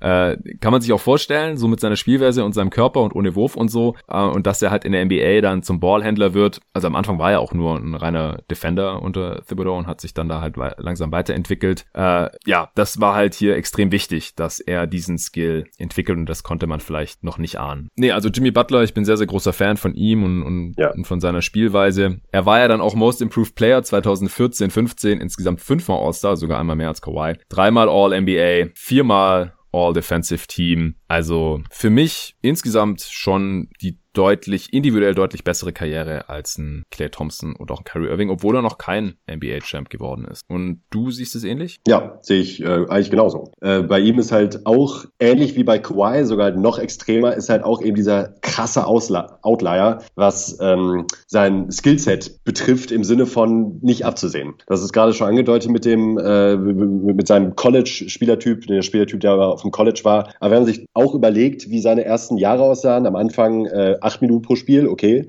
ist halt nix. Hm. 26 Minuten pro Spiel, 38 Minuten pro Spiel. Da halt ein heftiger Sprung und dann in seinem vierten Jahr explodiert er auf einmal als Scorer. Also er hat in seinem zweiten Jahr noch 8,6 Punkte im Schnitt gemacht, dann 13 und im vierten Jahr 20. So, und äh, das ist halt äh, auch einfach unfassbar selten, extrem selten, dass solche Spieler ähm, mit dieser Art Skillset auf einmal dann so produktive Offensivspieler werden. Dass er ein starker Defender ist, war früh abzusehen. Den wackeligen Wurf hast du auch schon angesprochen. Äh, bei ihm ist auch das Ding, ich glaube, du hast da im Sommer Äh, im Zuge der Finals auch mal ähm, eine Twitter-Umfrage oder zumindest eine Diskussion angestoßen ähm, zum Thema ähm, Single-Game-Ceiling bei Spielern. Ob einem das wichtiger ist, dass man weiß, dass ein Jimmy Butler theoretisch in jedem Matchup für ein Spiel der beste Spieler auf dem Platz sein kann oder ob man lieber ein Spiel mhm. hat, wo man weiß, ja, das Ceiling ist nicht ganz so hoch, dafür liefert halt konstant immer seine 23 Punkte jedes Spiel. Und das tut Jimmy Butler halt nicht. Er hat halt eben diese krassen Ausschläge nach unten und nach oben teilweise. Und das finde ich, macht ihn irgendwie auch so spannend. Denn wir haben halt gesehen, jetzt gerade eben noch, deshalb auch Recency Bias, er kann halt stellenweise mit Spielern wie LeBron James mithalten. Und ähm, das können bis auf, ja gut, ich meine, Kawhi und Kyrie sind in der Hinsicht auch nicht schlecht, was ähm, Single Game angeht, aber da ist Jimmy Butler schon ziemlich krass.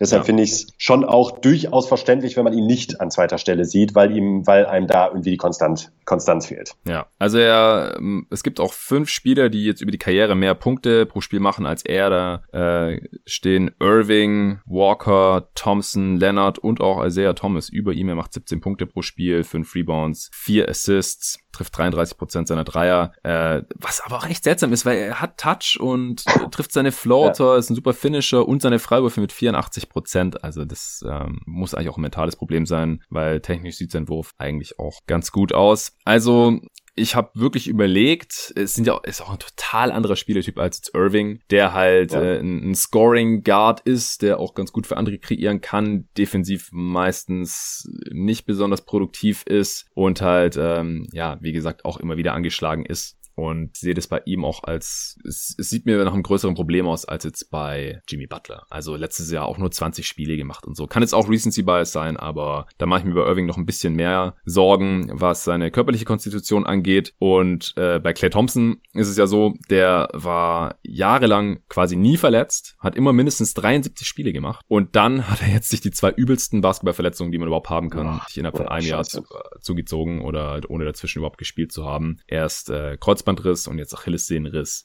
Und keine Ahnung, wie es noch weitergeht mit seiner Karriere. Vom Skillset her kann man natürlich hoffen, äh, dass er weiterhin einfach seine Würfe anbringt und sich Offball noch gut bewegen kann. On-Ball von seiner Spritzigkeit oder so hat er eh nie besonders gelebt. Klar, es ist Offball auch wichtig, dass man seine Defender dann irgendwie abstellen kann und über Screens rennt und so, aber das traue ich ihm schon noch zu. Ich glaube, dass er nicht mehr der On-Ball-Defender sein kann. Team-Defense äh, sollte noch möglich sein, rutscht dann vielleicht auch einfach eine Position hoch und verteidigt die eher kräftigeren und langsameren Wings dann und nicht mehr die schnellen Guards die ganze Zeit. Da brauchen die Warriors dann halt irgendjemand anderen. Aber aber ich preise hier halt auch schon noch ein bisschen die Zukunft ein und deswegen ist Thompson halt für mich dann auch kein Kandidat mehr gewesen hier auf zwei. Nee. Und vor allem bei Thompson, und da können wir dann vielleicht demnächst gleich drüber sprechen, wenn er gepickt wird, ich weiß nicht, wie du als Sixes nimmst, er hat halt nicht das klassische Superstar-Skillset und Jimmy Butler halt. Also Thompson kannst ja. halt nicht den Ball in die Hand drücken und sagen, hier, jetzt halt mal mit LeBron mit, bitte. Nö, das geht bei Thompson nicht. Und trotzdem, um direkt mal den Bogen äh, zu ziehen, habe ich ihn an drei genommen. Okay, interessant. Ich habe ähm, ihn auch an drei genommen im Endeffekt.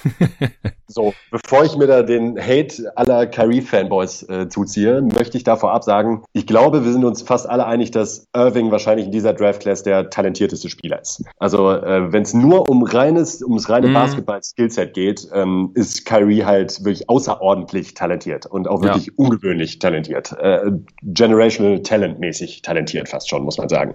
Das ist bei ihm die Kombination aus Touch und Spielgefühl und äh, Ballhandling, also diese ganzen Skills, die man jetzt, wenn man es wirklich runterbricht auf Skills, sind bei Kyrie halt wirklich äh, wahnsinnig ausgeprägt. Ja, und wenn er fit ist, Trotzdem, hat er auch einen sehr guten Körper. Ja, total, total. Ist kräftig, ähm, kann viele hier, kann viel einstecken, ähm, total. Bei ihm ist aber eben auch das Ding, er hat mir in seiner Karriere, auch eben in den Playoffs, man erinnert sich äh, ungern wahrscheinlich gegen die, äh, an die Serie gegen die Bucks bei, für die Celtics. Oh Gott, ja. Ähm, er kann halt ein richtiger Stinkstiefel sein. Und damit meine ich jetzt nicht seine Off-Court-Geschichten, die ich jetzt hier überhaupt nicht bewerten möchte, mhm. ob er jetzt ein Locker-Room-Cancer ist und so weiter und so fort. Aber ähm, er hat halt Spiele und ich finde halt witzig, dass wir immer wieder drüber, äh, immer darüber sprechen, weil es halt seit Jahren so ist. Ich erinnere mich noch an ein großes Spielerprofil, das ich zu Kyrie geschrieben habe. Ähm, ich glaube, das war in der Saison in den, im, im Sommer, bevor er zu den Celtics gegangen ist, mhm. also nach seiner letzten Saison in Cleveland. Und da habe ich halt dieselben Sachen kritisiert, die ich jetzt immer noch kritisieren würde. Also er ist halt, äh, yeah. er kann dir halt problemlos ein Spiel gewinnen, auch in Game 7 der Finals, egal gegen welchen yep. Gegner. Aber ähm, er spielt halt jedes Spiel gleich. Das Problem ist, dass das Outcome halt extrem äh,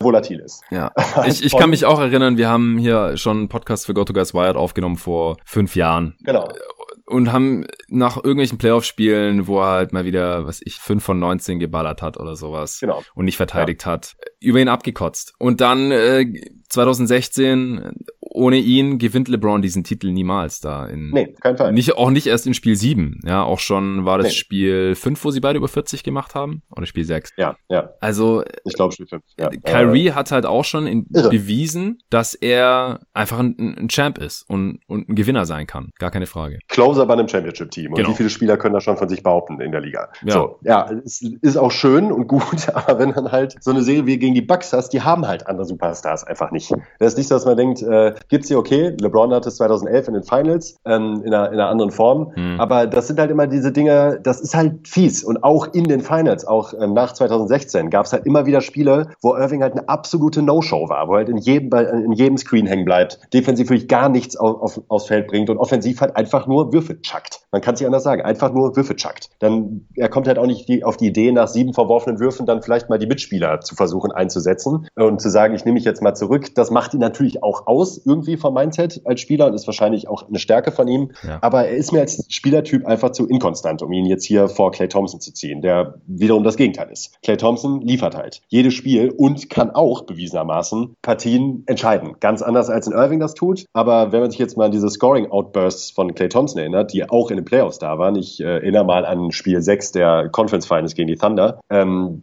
er kann dann auch Spiele gewinnen. Er hat kein klassisches Superstar-Skillset, wie du es gerade schon gesagt hast, ist aber ein sehr konstanter Verteidiger, passt in jedes Team rein und ich glaube auch, dass ich ihn tatsächlich auch in der Snake Draft vor Irving ziehen würde. Ähm, weil ich mir denke, ich finde nachher besser noch einen ähm, guten Ballhändler neben, neben Thompson als einen Spieler auf Thompsons Niveau neben Irving. Mm, mm. Das muss man halt wirklich bedenken. Also, du hast jetzt äh, mehr über Irving gesprochen als über Thompson. ja. aber es, es ist auch völlig okay. Also, das finde ich halt auch, das ist auch der Vorteil, dass wir jetzt halt die Spieler schon genannt haben. Ja, wir können besser erklären und diskutieren, wieso wir jetzt wen vor wem haben. Also Clay Thompson ist Champ und eine Legende. Jeder mag ihn. Wie gesagt, nie unter 73 Spielen äh, in jeder Saison, die er gezockt hat, bis jetzt halt, wo er null Spiele hatte letztes Jahr. Äh, also quasi ein absoluter Ironman bis zum Kreuzbandriss. Ähm, das ist alles sehr übel, wie das jetzt äh, verlaufen ist. Aber ich will auch nochmal erklären, wieso ich ihn jetzt unter Jimmy Butler habe, zum Beispiel. Weil ich glaube, dass manche Clay Thompson über Butler hätten. Vielleicht jetzt gerade nicht, aber. Ich glaubst du? Ja, ich glaube schon. Also vor einem Jahr auf jeden Fall. Also vor Thompsons Kreuzbandriss auf jeden Fall. Da glaube ich, hätten viele Thompson über Butler gehabt. Oh, wow. Ja. Ich bin mal gespannt. Äh, vielleicht gibt es ja auch Feedback zur Folge. Klar, nach Thompsons erster Verletzung vielleicht schon nicht mehr unbedingt. Nach Butlers Playoffs jetzt äh, weniger. Und jetzt nach dem Achillessehnenriss von Claire Thompson äh, finde ich es halt relativ klar, aber man muss, glaube ich, auch nochmal betonen, wieso Clay Thompson mit dem Skillset eigentlich kein richtiger Star ist im klassischen Sinne, sondern Rollenspieler auf Steroiden. Also ohne einen Vorbereiter ist er halt aufgeschmissen, weil er, also zumindest haben wir jetzt noch nie gesehen, dass er irgendwas off the dribble macht. Also das ist natürlich auch großartig, dass er, er hat ja auch immer diese Scoring-Explosion. Was hat er gemacht? 60 mit 11 Dribbeln oder so? Ja. Also, 38 in einem Viertel. Kann man sich ja. nicht vorstellen. Ja, kann man sich einfach nicht vorstellen, dass jemand diesen, den Ball so oft in den Korb schmeißt, ohne ihn davor auf den Boden zu dribbeln. Das ist unglaublich, aber wenn du halt niemanden hast, der dir den Ball passt oder der eine Help zieht, dass du dann einen freien Wurf hast, oder wenn du ein System hast wie das der Warriors, wo du halt immer wieder freikommst, auch weil die Defense sich auf Clay Thompson, äh, auf Steph Curry konzentriert konzentrieren muss, weil sonst sehr die Dinge reinknallt, dann äh, hast du halt einen Spielstil, der nicht in jedem Team funktioniert. Du hast gerade gesagt, du würdest ihm Irving vorziehen und ich, ich finde ich finde das dann halt schon relativ knapp. Also ich finde es knapper das zwischen auch, Irving ja. und Clay als zwischen Butler und finde ich auch und, und Clay. Clay ja. Also ich habe echt lange mit mir gerungen und im Endeffekt hat für mich halt auch schon eine große Rolle gespielt. Wenn ich jetzt Manager wäre und ich weiß halt, wie Kyrie sich verhalten hat in den letzten fünf Jahren, ich hätte nicht so Bock, den zu ziehen. Nee, weil ich weiß halt nicht, was, was der morgen will und dann will der weggetradet werden und, und du dann, weißt nicht, wie er spielt. Du weißt nicht, wie er dann spielt in den Playoffs, weil er eigentlich keinen Bock hat und schon mit dem Kopf wo ganz anders ist und das ist halt dann schon ein Problem, äh, wenn, also wir wissen halt nicht, wie das bei Clay wäre, weil der einfach nie in so einer Situation war. Der wurde direkt von den Warriors gedraftet und ist seitdem dort happy. Also alles sehr, sehr schwierig. Aber worauf ich eigentlich hinaus wollte, wir haben einfach noch nicht gesehen, dass äh, Clay Thompson großartig was für sich selber kreieren kann. Also wenn er dribbelt, dann sieht es meistens nicht gut aus oder geht nicht gut aus, äh, wenn er irgendwie in Traffic Richtung Korb möchte oder so. Ähm, der macht im System der Warriors fast alles Off-Ball. Das ist halt, wie gesagt, großartig. Ähm, er kommt halt so gut wie gar nicht an die Linie. Also 14% Freiwurfrate ist halt für einen Star absolut lächerlich. Ja. Ist auch, er ist kein Star.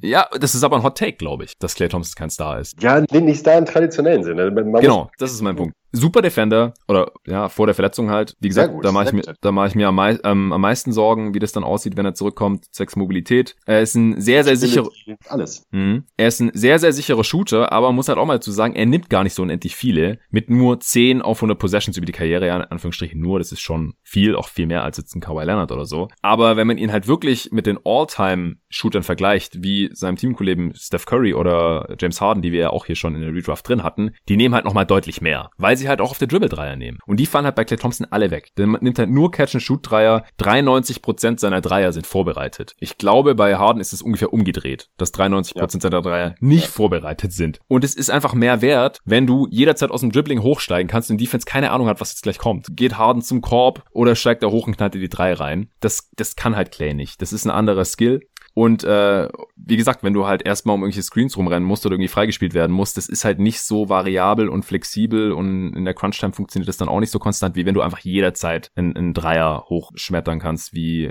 wie Curry und, und den dann splashen kannst. Das ist, ist nicht Claire Thompson. Also. Ja, ich finde da zwei Sachen, zwei Sachen genau dazu, genau zu diesem Punkt. Mhm. Also ohne dass, ich meine es wirklich im bestmöglichen Sinne, aber im Grunde ist Clay Thompson Danny Green auf Steroiden. Puh, ja. Das hört sich jetzt super krass an, aber äh, was macht Danny Green ja. anders? Also klar, mhm. auf deutlich schlechterem Niveau, das äh, gar keine Frage. Ich will überhaupt nicht ins selbe Tier oder gar nicht, aber beides sehr, sehr starke Verteidiger und beides im Grunde Offballspieler, reine Offballspieler. Ja. Die halt in, äh, die auch, Danny Green hat teilweise auch eine Finance-Serie entschieden. Ja, wie gesagt, alles auf niedrigerem Niveau als Clay Thompson und Danny Green könnte niemals, also noch niemals 30 Punkte in einem Spiel machen. Hat er mal in den Finals gemacht, okay, einmal.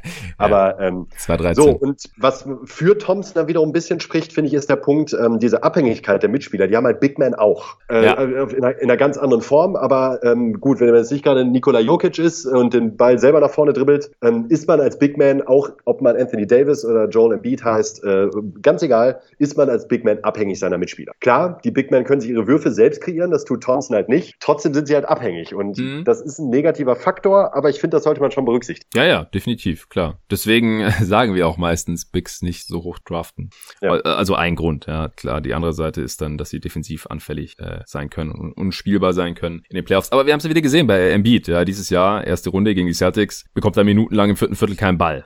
äh, weil ja, er halt, keine Genau, weil er einfach so abhängig ist von seinen Mitspielern und die das nicht gebacken bekommen. Und wenn Clay Thompson halt Mitspieler hat, die das nicht gebacken bekommen oder die tolle Screens für ihn stellen äh, oder ein Coach, der ein entsprechendes System installiert, dann könnte er ähnlich aufgeschmissen sein. Äh, ein Punkt noch zu Clay, was halt mit dem Ganzen auch zusammenhängt, dass er jetzt nicht so unendlich viele Dreier nimmt und dass er keine Freiwürfe zieht. Ja, die trifft er natürlich, wenn er sie äh, nimmt, aber passiert einfach nicht so oft. Ist er, deswegen ist er nicht so effizient. Er hat über die Karriere ein Offensivrating ja. von 109, das ist halt deutlich schlechter als Jimmy Butler zum Beispiel. Oder Kawhi Leonard. Jetzt ja vorhin gesagt, 118, 120 ist ganz anderes Niveau. O-Rating 109 ist heutzutage Durchschnitt. Obwohl er halt 42 Prozent seiner Dreier trifft über die Karriere, ne? Das ist halt, genau. äh, spricht halt Bände. Das ist ja. krass. Das ist krass. Dann müsste er eigentlich mehr Dreier nehmen, was er halt nicht kann, weil er kann ja nur die nehmen, die ihm aufgelegt werden. Das ist ja dann ist seine ja. Entscheidung leider. Äh, sonst müsste er halt auf the Dribble Dreier nehmen können. Oder halt anders effizient scoren. Das passiert halt normalerweise am Korb und da kommt er ja gar nicht hin. Also Advanced Stats mögen ihn deswegen auch nicht so sehr. Also er ist bei den ganzen, wenn man sich die Draft Classes hier äh, nach Winshares oder äh, Box Plus Minus oder Value over Replacement Player oder sowas sortiert, dann ist er immer nie in der Top 3. Und das liegt auch daran, dass jetzt zum Beispiel auch defensiv er ist kein defensiver Playmaker, also auch weniger als Danny Green zum Beispiel. Deswegen seine Defense fließt halt schon mal gar nicht ein in die ganzen Stats. Deswegen ist es natürlich eh alles mit Vorsicht zu genießen. Ich benutze es auch so gut wie nie als Argument hier. Aber ist bei ihm halt schon auch auffällig. Ja, das äh, wird halt auch immer wieder erwähnt, dass er, wenn man nach bestimmten Advanced Stats geht, halt auch kein Star ist, im Gegensatz zu allen anderen Stars. Ja. Ja, also nichtsdestotrotz, ja, wir haben Clay hier natürlich beide an drei. Auch fünfmal All-Star, dreimal NBA-Champ natürlich mit den Warriors geworden, äh, einmal All-Defensive Team, zweimal All-NBA, vergisst man vielleicht auch leicht. Also er ist halt auch, was die Auszeichnungen angeht, auf jeden Fall ein Superstar in dieser, in dieser Liga. Also das, das kann man wahrscheinlich über jedem, der mehrmals es in ein All-NBA-Team geschafft hat, in dieser Liga behaupten. Und halt äh, dreimal Champ geworden. Ja. Teamerfolg ist auch am Start, hat es auch damals direkt ins All-Rookie-Team geschafft, übrigens als elfter Pick. Also auch nochmal ja. damals nicht in der Top 10 gepickt worden, äh, weil er halt auch an einem äh, kleineren College gespielt hat. Äh, ich glaube, er war drei Jahre am College und hat da gute Stats aufgelegt. Und dann ist halt immer die Frage, okay, hat er das jetzt nur gemacht, weil es äh, ein kleineres College war und weil er schon älter war oder lässt sich das auf die NBA übertragen? Also der hat auch am College, ich glaube, 24 Punkte pro Spiel gemacht oder so und auch äh, vier Assists pro Spiel fast. Also der war noch ein ganz anderer Spielertyp und dann haben vielleicht die Scouts damals schon gesehen, dass er diese On-Ball-Skills nicht auf die NBA übertragen können wird. Also ich habe mir auch nochmal die Draft, ähm, also Schnipsel davon auf YouTube angeschaut. Es gibt leider nicht die gesamte Übertragung, wie es bei manchen anderen Jahrgängen der Fall ist, aber es gibt eine Playlist, wo alle Picks oder fast alle Picks drin sind der ersten Runde, die habe ich mir reingezogen und manchmal war dann halt auch noch diese ja äh, Ad-Hoc-Evaluation nach dem Pick mit den Highlight-Tapes mit dran und bei Claire Thompson war das der Fall und da haben sie dann gesagt, ja, great passer off the dribble und so. Ja, am College 22, 5 und 4. Ich habe sie gerade vor mir im dritten Jahr für äh, Washington State. Und ich denke, dass, äh, dass das ein Grund war, wieso er in der Draft ein bisschen gefallen ist und dass man halt nicht gesehen hat, erstens, dass er den Wurf übertragen kann. Er hat am College schon 39 Prozent seiner Dreier getroffen und 83 Prozent seiner Freiwürfe und dass er einer der besten Shooter, äh, Catch and Shoot, Catch and Shooter aller Zeiten wird und dass er halt defensiv so krass wird. Weil das wurde so ein Nebensatz erwähnt, dass er sich da ganz gut bewegen kann, aber er galt jetzt auch nicht als irgendwie Lockdown-Defender in der Draft. Nee, nein, nein, auf keinen Fall. Meinte ich ja ganz am Anfang auch schon. Das genau. ist halt bei ihm, deshalb ist er auch so tief gefallen. Er ist halt ein Werfer und sonst halt nichts, so doof sich das anhört. Aber äh, ja, da hat er dann wiederum schon positiv überrascht, auf jeden Fall. Ja. Auf jeden. So, gleich geht's weiter mit der Redraft 2011. Aber morgen ist Black Friday und zu diesem Anlass habe ich auch ein Angebot von Performance für euch. Performance macht die beste Sporttasche, die ich je besessen habe. Ich benutze die persönlich für Basketball und wenn ich ins Fitnessstudio gehe, also jetzt gerade nicht, hat er geschlossen, aber davor habe ich das getan. Und eigentlich ist die auch für jede andere Sportart geeignet. Ich weiß nicht, wie es euch geht, aber ich hatte meistens Rucksäcke bisher, in denen die Sachen dann schwer zugänglich waren war deswegen schon länger auf der Suche nach einer zu mir passenden Sporttasche und da kam Performance gerade zur rechten Zeit in mein Leben. Einer der beiden Brüder, die Performance in Berlin gegründet haben, ist auch Hörer dieses Podcasts und hat mir eine Mail geschrieben und gefragt, ob wir nicht zusammenarbeiten wollen. Ich habe die Tasche auf performance.com dann ausgecheckt und wollte auch direkt eine haben. Einfach weil sie so sinnvoll gestaltet wirkt und dabei auch noch ziemlich nice aussieht. Gibt's in schwarz oder grau und da sind unzählige praktische kleine und große Fächer drin für Schlüssel, Geldbeutel, Handy, Ladekabel, sogar ein gepolstertes Laptopfach, was auch super wichtig für mich ist, weil ich halt jemand bin, der immer sein ganzes Zeug dabei haben muss. Auch extrem wichtig, ein Seitenfach für die stinkenden Schuhe mit Lüftungsmesh und noch eins für ein nasses Handtuch oder nasse Klamotten. Jeder, der eine Sporttasche hat, die sowas nicht hat, weiß, dass es auch ganz übel enden kann, wenn man dann mal vergisst, die Tasche nach dem Sport direkt auszuräumen. Und weil ich viel mit dem Fahrrad oder Motorrad unterwegs bin, sind mir Rucksäcke grundsätzlich lieber, aber die Tasche von Performance lässt sich ganz einfach zum zum Rucksack umfunktionieren und trägt sich dann auch sehr, sehr bequem am Rücken. Und bei unserem ersten Treffen habe ich dann auch direkt so ein Sportbag bekommen. Den hatte ich dann ständig in Gebrauch, solange man halt noch Basketball zocken gehen konnte und ins Fitnessstudio gehen durfte. Und ich äh, bin einfach nur begeistert und freue mich schon drauf, wenn ich die Tasche bald wieder hoffentlich benutzen kann. Performance hat schon über 4000 von diesen Taschen verkauft und die Kunden feiern es. Auch einige Hörer von diesem Pod hier haben sie mittlerweile schon bekommen und haben mir da auch nur positives Feedback gegeben. Jetzt gibt's ja auch noch weitere Größen im Sortiment, also checkt bearformance.com, B-E-A-R-F-O-R-M-A-N-C-E.com. Natürlich gibt's den Link wie immer hier in der Beschreibung und für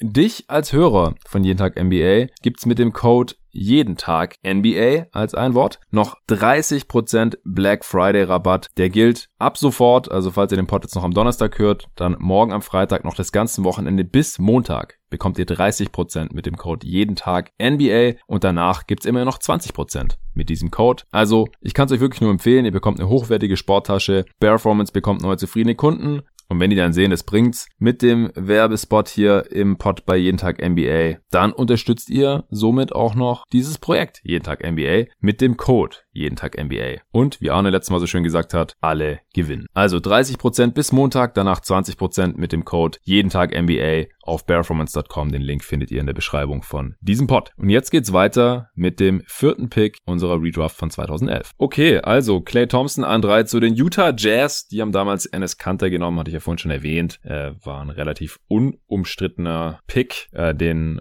hatten sie dann eine kurze Zeit als äh, Center der Zukunft, bis sie dann irgendwie gemerkt haben, ah, Rudy Gobert ist eigentlich doch eine Ecke besser. Und dann haben sie äh, Kanter ja weggetradet zu den Oklahoma City Thunder. Mit äh, Clay Thompson hätten sie natürlich noch einen Spieler, der sehr viel moderneres und wertvolleres Skillset mitbringt. Ich glaube, 2011 war vielleicht auch einer der letzten Jahrgänge, wo so ein ja, reiner offensiver Brettcenter an drei gedraftet wurde. Und damals wusste man auch noch nicht, wie katastrophal schlecht Ennis Kanter in der Defense ist. Vielleicht kommen wir ja nachher noch zu ihm. An vier dann nochmal die Cleveland Cavaliers. Also schon krass, dass die zwei Picks in der Top 4 hatten und hier mal ganz unabhängig von LeBron sich einen richtig einen super Kern zusammenstellen hätten können. Boah. Die haben damals Tristan Thompson an vier genommen. Ich weiß noch, wie ich damals direkt gepostet habe, Reach, weil also dass dass der diese Position nicht so richtig rechtfertigen können wird mit seinem Skillset, das war meiner Meinung nach eigentlich schon ein bisschen abzusehen. Also kein schlechter Spieler, ro guter Rollenspieler. Ich habe ihn hier auch noch weiter unten auf dem Board, äh, Championship gewonnen und so. Wurde damals als Power Forward aber noch gedraft gedraftet und das halt komplett ohne Wurf. Und für einen richtigen Big, für einen, für einen Fünfer ist er selbst heute noch ein bisschen zu, zu klein, ist eher ein Small Ball oder Backup Center. Da haben ihn ja jetzt auch die Celtics reingeholt. Äh, ja, über den können wir nachher noch sprechen. Ich nehme jetzt natürlich den Spieler, den die Cavs damals an 1 gedraftet haben, Kyrie Irving. So kommt er doch zu den Cavs, die in dem Fall halt noch Kawhi Leonard haben. Äh, wir haben ja gerade schon über ihn gesprochen. Also ja, Playoff-Held und Champ 2016 ist auch ein sehr effizienter Scorer, auch Topscorer dieser Class mit über 22 Punkten pro Spiel. Äh, hält seine Leistung auch in den Playoffs, ähm, also in der Regular Season und in den Playoffs. Ein Offensivrating von 114 ist aller Ehren wert. Äh, in den Playoffs hat er bisher wirklich nur nicht geliefert, wenn er keinen Bock mehr auf die Celtics hatte. Das war halt letztes Jahr der Fall und das war halt sehr, sehr übel dann. Also ist für mich halt leider irgendwie ein Headcase. Also jetzt mal ganz abgesehen von seinen Flat Earth Geschichten und so, das interessiert mich jetzt ehrlich gesagt nicht so sehr, was er da so zu verzapfen hat. Aber sobald sich das halt dann irgendwie aufs Team auswirkt oder er irgendwelche Trades fordert und so, ist es halt auf jeden Fall ein Faktor, der in, in der Entscheidung mit einfließen muss. Dazu ist er halt leider ständig verletzt, also hat nur dreimal 70 Spiele geknackt. Da, da kann man wirklich mit rechnen, dass er jedes Jahr einige Spiele ausfällt. Und ich bin mal gespannt. Letzte Saison hat er nur 20 Spiele gemacht. Wie das jetzt in der kommenden Saison aussieht, also ist das schon noch eine explosive Mischung da zusammen mit KD, der gerade von seinem Achillessehnenriss zurückkehrt. Aber er hat von Anfang an geliefert, war, also man kann auch im Nachhinein diesen Pick hier an 1 natürlich überhaupt nicht kritisieren, war quasi Consensus First Pick und hat das jetzt auch im Nachhinein gerechtfertigt. Also die Cavs haben ihren Titel geholt, den ersten für die Stadt Cleveland seit wann? Was waren es? 50 Jahre ungefähr? Jo. Ja. ja. Sechsmal All-Star, äh, zweimal All-NBA und 2013-14 war auch noch All-Star MVP. Äh, hast du noch was zu ihm zu sagen? Also bisher haben wir die Top 4 4 exakt gleich. Nee, alles, was ich sagen wollte zu Kyrie, habe ich gesagt. Ja, also Kyrie legt 22, 4 und 6 über die Karriere auf. Wie gesagt, eher ein Scoring Guard. Äh, es gibt 14 Spieler, die mehr Spiele gemacht haben, dieser Draft, Draft Class. Ja, das, das er. Aber der wie Punkt, gesagt, den wir nicht so angesprochen haben, ne, mit äh, Verletzungen immer mal wieder angerissen, aber Kyrie ist halt auch einfach nicht der fitteste. Also es hat auch immer mhm. mal wieder angeschlagen. Ähm, und wie du gesagt hast, Clay Thompson bis zu seiner katastrophalen Verletzung eben nicht. Ähm, Kawhi Load Management, ja, und auch Jimmy Butler hat immer mal wieder Wehwehchen, aber das war für mich jetzt auch gerade bei der Entscheidung, ob Clay oder Kyrie halt durchaus nochmal ein Argument. Ja, also Clay hat die siebtmeisten Spiele in dieser Class, Butler die elftmeisten und Leonard hat sogar vier Spiele weniger, aber der hat ja auch quasi eine gesamte Saison verpasst. Also ja, ich, ich würde einfach auch Kawhi eher vertrauen, dass er fitter bleibt jetzt die nächsten Jahre als Kyrie Irving. Wie gesagt, ist ja, ein bisschen Glaskugel, aber... Auch eben doofe Momente bei Irving, ne? Man denkt an die Finals 2015, mm, äh,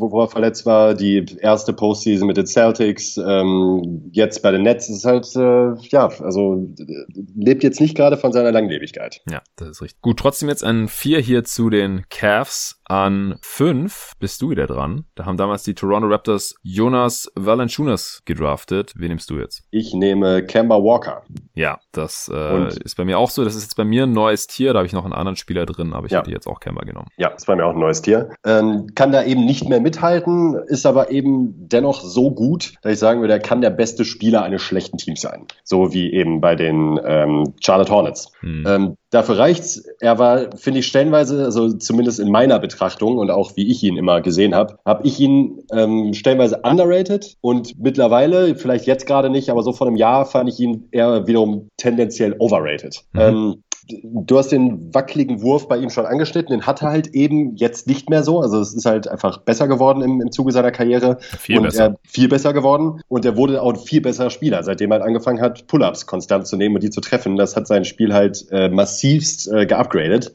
ähm, ist ein sehr findiger Pick-and-Roll-Spieler und äh, aber im Kleinen. Und das ist bei mir, ist defensiv ja nicht schlecht, aber ähm, aufgrund seiner Statur finde ich immer schwierig stellenweise. Man hat, hat jetzt ja auch wieder gesehen gegen äh, Miami. Ja, er war auch angeschlagen, muss man fairerweise sagen. Aber ähm, als Spielertyp, ähm, gerade so wie er spielt, mit dieser Größe, tut man sich dann stellenweise halt eben schwer gegen gute Defenses, weil das kann man halt leichter einschränken als ein Wing wie Kawhi Leonard, der halt mit Volldampf zu Korb gehen kann, gegen jeden. So, das kann Kemba Walker halt eben nicht. Und wenn ihm dann die Räume da weggenommen werden und ihm entsprechend Size entgegengestellt wird, bekommt er Probleme. Ich mag ihn trotzdem sehr gerne. Ich finde, er ist auch ein sehr spektakulärer Spieler zum Zugucken her, äh, super schnell, ähm, trotzdem nicht so der heftige Athlet. Aber ich finde ihn, fand ihn jetzt hier an fünf dann auch tatsächlich alternativlos. Ja, ich auch. Also genau, das Problem ist, dass er 6 feet O ist, also 1,83 in Schuhen. Das ist einfach nicht besonders groß für einen NBA-Spieler. Ich finde es krass, dass er trotzdem über die Karriere 0,4 Blocks pro Spiel hat. Also das fällt mir echt auf jedes Jahr. Also er ist auch ja. sehr konstant, dass der jedes zweite Spiel einen Block hat und das als so kurzer Spieler. Ich finde ihn schon sehr, sehr athletisch, äh, aber jetzt halt nicht so above the rim Finisher athletisch, aber er ist einer der schnellsten Spieler oder einer der schnelleren Spieler der Liga, sagen wir jetzt vielleicht mal. Und wie gesagt, seit sein Pull-Up-Dreier konstant fällt und er hat auch richtig viele von nimmt. Also über die Karriere 36 Prozent, das äh, haut jetzt noch niemanden so richtig vom Hocker, aber äh, nimmt über die Karriere 9 auf 100 Possessions und die letzten vier Jahre halt immer 11, 12 und dann 13. Also ist halt auch zum Beispiel nochmal deutlich mehr als in Clay Thompson.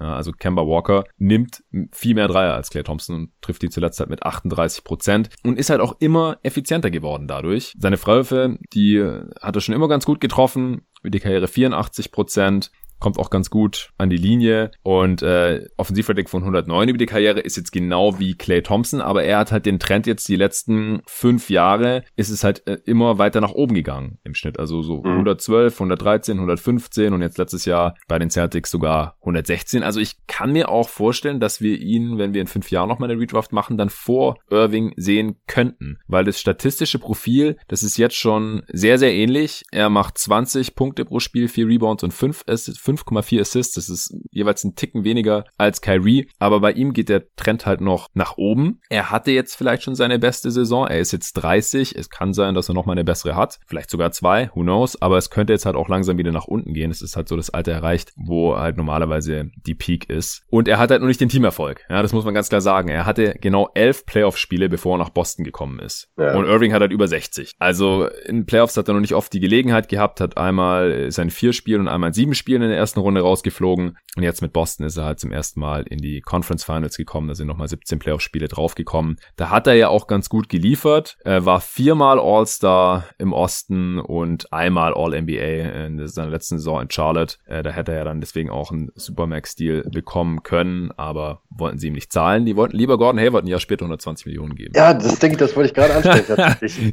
Liegt das, also ja, jetzt mal unabhängig von der Kompetenz des Front Offices in Charlotte, aber ähm, was ist mit dem Knie? Das ist, finde ich, mhm. tatsächlich dieses eine Ding, wo man, was ja durchaus vielleicht auch ein Faktor gewesen ist, warum die Hornets ihm jetzt eben nicht diesen Supermax-Deal geben wollten, ähm, vergangenes Jahr. Und äh, jetzt aber Hayward das Geld hinterher schmeißen. Ich finde auch, der, dein Lacher ist halt absolut angebracht, weil man sich fragt so, ey, warum wollt ihr Kemba Walker nicht halten, der auch noch so ein Local Hero war und äh, Aushängeschild der Franchise, nur um euch dann ein Jahr später einen Gordon Hayward für ähnliches Geld zu holen. Ähm, finde ich zumindest, also ich finde zumindest diese Kniegeschichte auch in seinem Alter und für seinen Spielertyp schon bedenklich zumindest. Ja, kann sein, aber ich glaube auch, dass die Celtics ihm nicht diesen Deal gegeben hätten, wenn da bei den Medicals irgendwas eigentlich nicht zutage nee. getreten nee. wäre. Also ich glaube, ein Supermax, also wie gesagt, es ist jetzt hier auch ein, ein neues Tier, ein neues Level an Spielern. Ich glaube einfach, dass er nicht auf dem Niveau von oder hat halt ja jetzt noch nicht die Karriere gehabt wie die erstgenannten vier. Ja, da ist er schon eine Stufe weiter unten und da fängt es dann halt auch an mit den Spielern, bei denen ich dann generell Bauchschmerzen habe, wenn man denen Supermax-Deal gibt. Also oh, ja. hätten sie aber auch nicht unbedingt müssen. Aber wenn sie ihm die Kohle gegeben hätten, die er von Boston bekommen hat, dann wäre er vielleicht auch geblieben. Ich weiß nicht, ist sehr viel Spekulation, das wollen wir eigentlich nicht machen. Es mutet halt sehr seltsam an, dass sie Kemba ziehen lassen, wegen aus finanziellen Gründen und ein Jahr später geben sie einem gleich alten Spieler 120 Millionen über vier Jahre. Äh,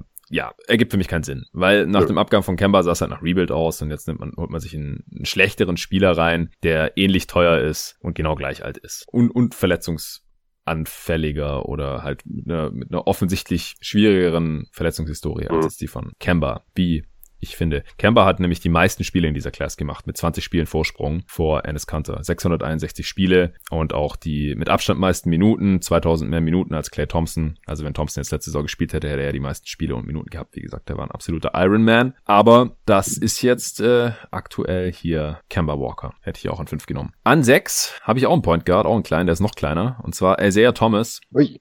Ja, äh, er hatte eine sehr kurze, sehr hohe Peak und ich habe ihn jetzt trotzdem schon genommen, denn die Peak war halt so gut. Also der war da ja sogar in der MVP-Konversation drin für die Celtics. Und das als 60. Pick, der ist mit dem allerletzten Pick der Draft noch von den Kings gezogen worden, aufgrund seiner mangelnden Körpergröße. Also ist jetzt auch schon wieder draußen aus der Liga. Er hat noch mal ein paar Chancen bekommen von äh, Denver und von den Wizards und so. Aber ich glaube einfach, also wenn der Margin of Error ist halt so gering, wenn du so klein bist, dass wenn du ein bisschen langsamer wirst, dann hast du halt direkt schon verloren. Aber sein, seine Peak bei den Celtics war unglaublich gut und er hatte ja davor auch schon, das vergisst man leicht, für die Kings mal 20 Punkte pro Spiel aufgelegt dass ich ihn jetzt hier trotzdem allen anderen verbleibenden Spielern vorziehen würde. Äh, hast du ihn niedriger?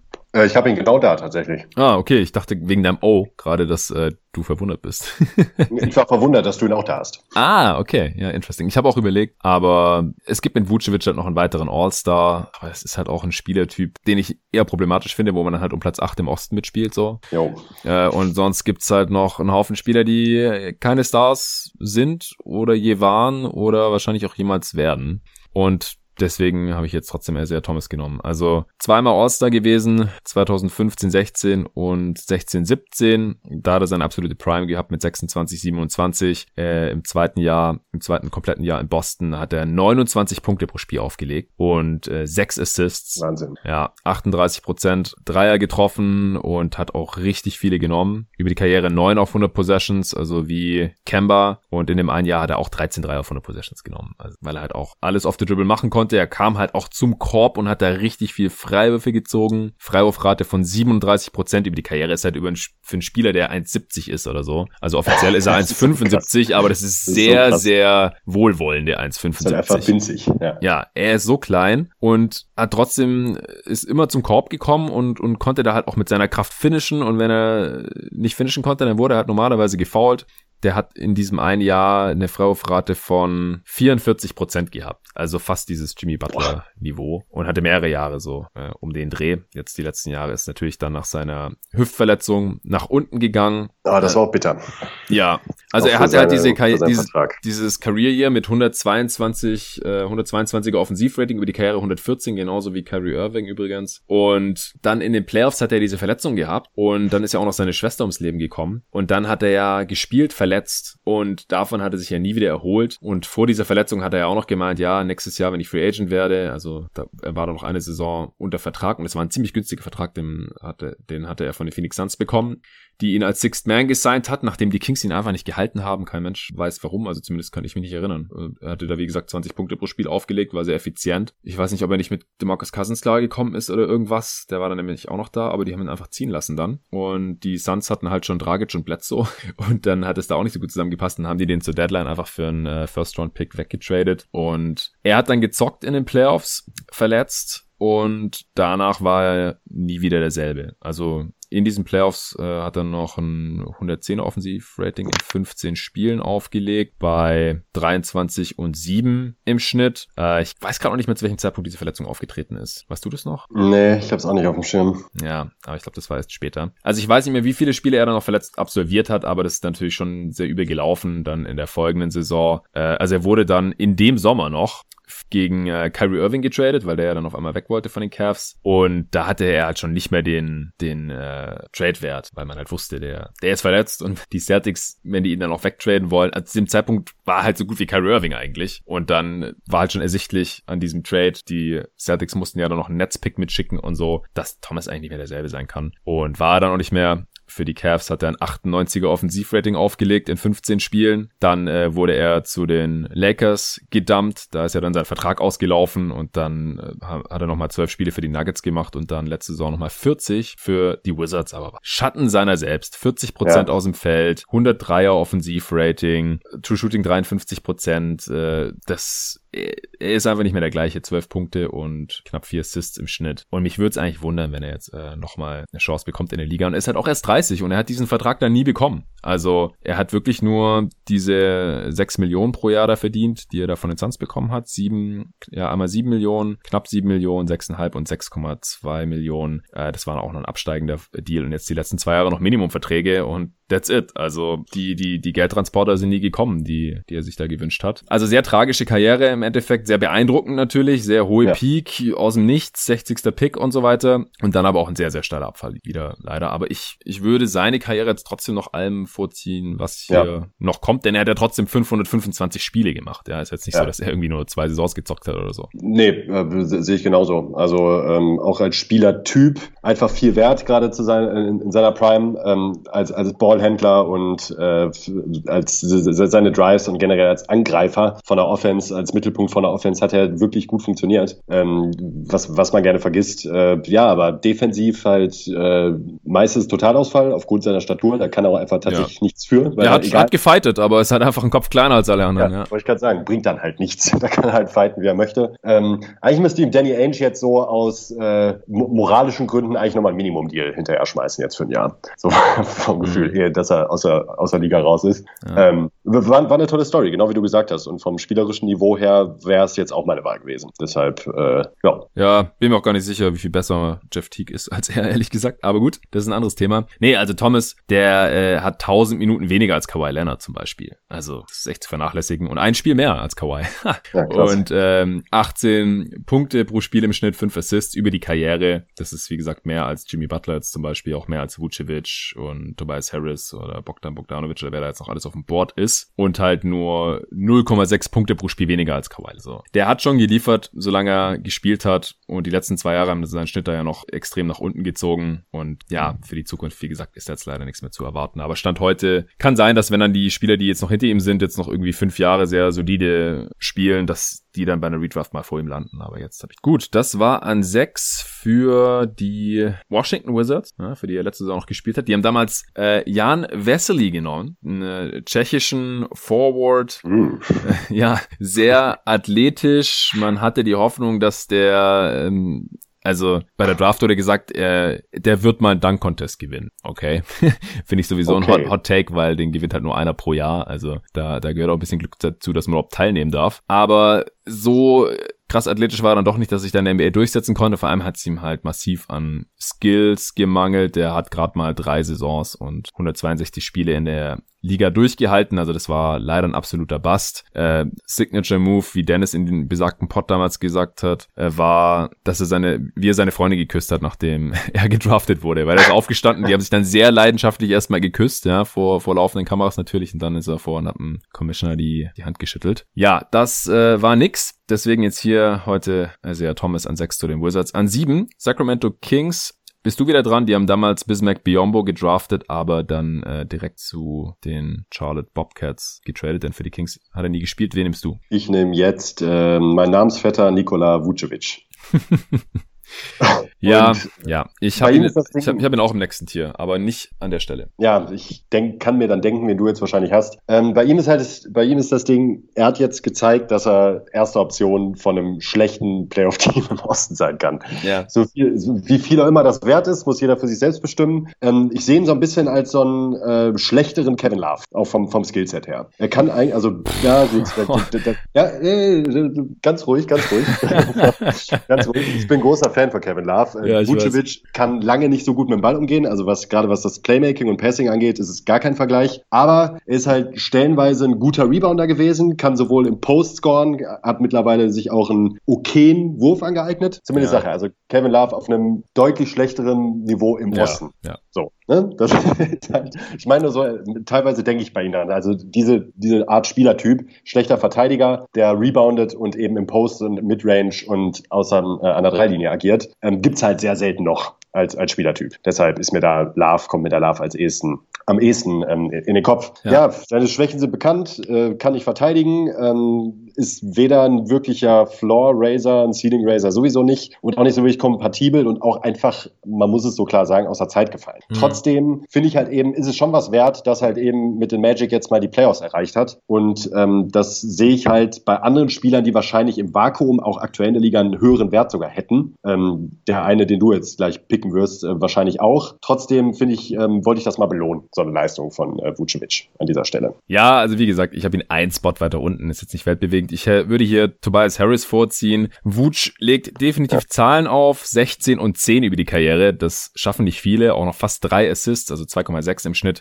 Also äh, kann durchaus auch als Passstation da dienen. Äh, starker Rebounder. Ja, Wurf, er nimmt jetzt mittlerweile Dreier, aber trifft halt keine 34 Prozent. Das ist dann halt auch leider kein so effizienter Wurf aber ein bisschen Touch hat er schon, aber nicht genug, um als moderner Big zu gelten. Und er ist halt auch defensiv nicht mobil genug, das hast du gerade schon angesprochen. Ich glaube, er ist aber fast ein bisschen unterbewertet als Defender, weil es ist schon möglich, eine gute Defense zu spielen mit ihm als Anker. Mhm. Also da gibt's ja halt Bigs, wo das absolut unmöglich ist. Also gerade hier Kevin Love zum Beispiel, den kannst du einfach nicht auf der 5 äh, als Anker verteidigen lassen. Es geht mit Wutsch halt schon, äh, aber ich, ich weiß auf jeden Fall, was du damit ausdrücken wolltest. Er wurde damals erst an 16 von Philly gedraftet, also kann hier im Nachhinein durchaus als Stil gelten. Ähm, ja, wie du gerade schon gesagt hast, kann halt alles so, so ein bisschen und nix so richtig überzeugend gut. Und er ist auch ja. einfach nicht effizient. Also dreckiges Geheimnis, Offensivverding von 108, äh, das ist für Clay Thompson 109, ne? Just saying. Äh, ja, ja, genau. Ähm, aber das liegt halt auch daran, ähnlich wie bei Clay Thompson, dass er keine Freiwürfe zieht. Und als, als Big Man 15% Freiwurfrate, wie geht das denn? Also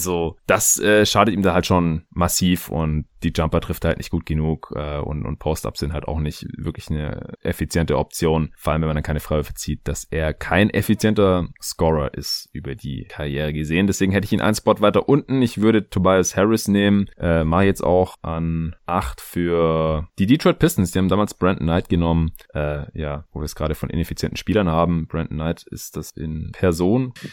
Oh ja, wow. Ja, Tobias Harris ist äh, da schon anders unterwegs. Ist ein bisschen ein Missverständnis, finde ich, Tobias Harris, weil er ist kein Star. Ja, auf gar keinen Fall ist er ein Star. Ähm, er war auch noch nie All-Star in seiner Karriere, er hat überhaupt noch gar nie irgendwas Individuelles gewonnen und dafür verdient er halt schon sehr, sehr gut und daran wird er halt auch gemessen und die Erwartungen waren dann irgendwie auch zu hoch bei dem Philly Trade. Das habe ich auch von Anfang an gesagt. Also er ist als Shooter einfach nicht gut genug, auch wenn er halt mal irgendwie über 40 Prozent seiner Dreier getroffen hat und bei den Clippers ja auch sehr nah dran war an einem All-Star-Game. Ähm, er macht halt nicht so richtig herausragend und als Star muss man man halt ein, zwei, drei Sachen herausragend können. Ist aber auch nirgends so wirklich schlecht. Also, und das ist halt, wenn du ein, wenn du ein, wenn du ein Wing bist, ein großer Wing in dieser Liga, der auf der drei spielen kann, aber wahrscheinlich besser auf der vier aufgehoben ist, ist es halt heutzutage schon sehr, sehr viel wert und mir auch mehr wert als jetzt das Skillset von äh, Nikola Vucevic. Bei Tobias Harris, zu, ja. Ja, bei Tobias Harris ist mir auch aufgefallen, dass er über die Karriere bisher auch ein übler Minusspieler ist. Also, das sollte man auch mal noch im Auge behalten, vor allem, weil Philly ja jetzt wahrscheinlich einen Titel gerne gewinnen möchte mal oder zumindest um einen mitspielen möchte.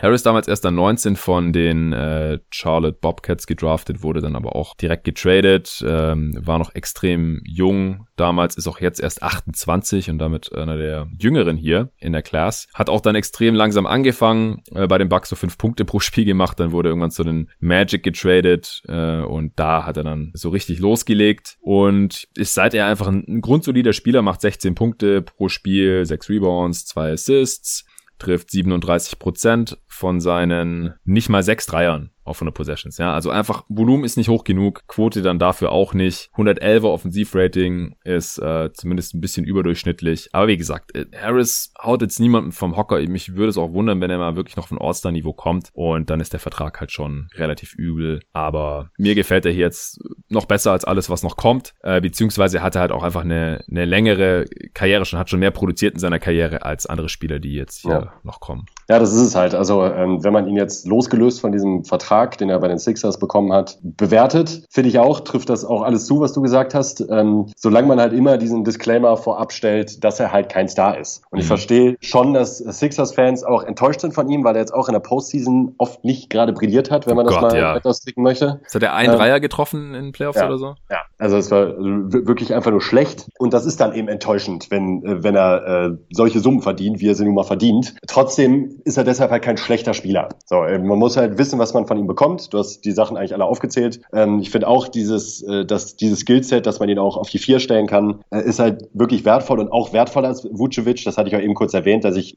total nachvollziehen kann, warum man im Vakuum Harris halt eben über Vucevic zieht. Ähm, ja, also an der Stelle gab es für mich jetzt auch keine Alternativen. Das wäre auch der, den ich anstelle von Vucevic hätte nehmen können mhm. ähm, und im Vakuum auch nehmen sollte. Aber äh, jetzt, spätestens jetzt, äh, gäbe es mich auch keine Alternativen mehr. Ja, er hat zwei Dreier getroffen, zwei von 15. Hey, hey, ich habe hab ihm Unrecht getan. 13 Prozent.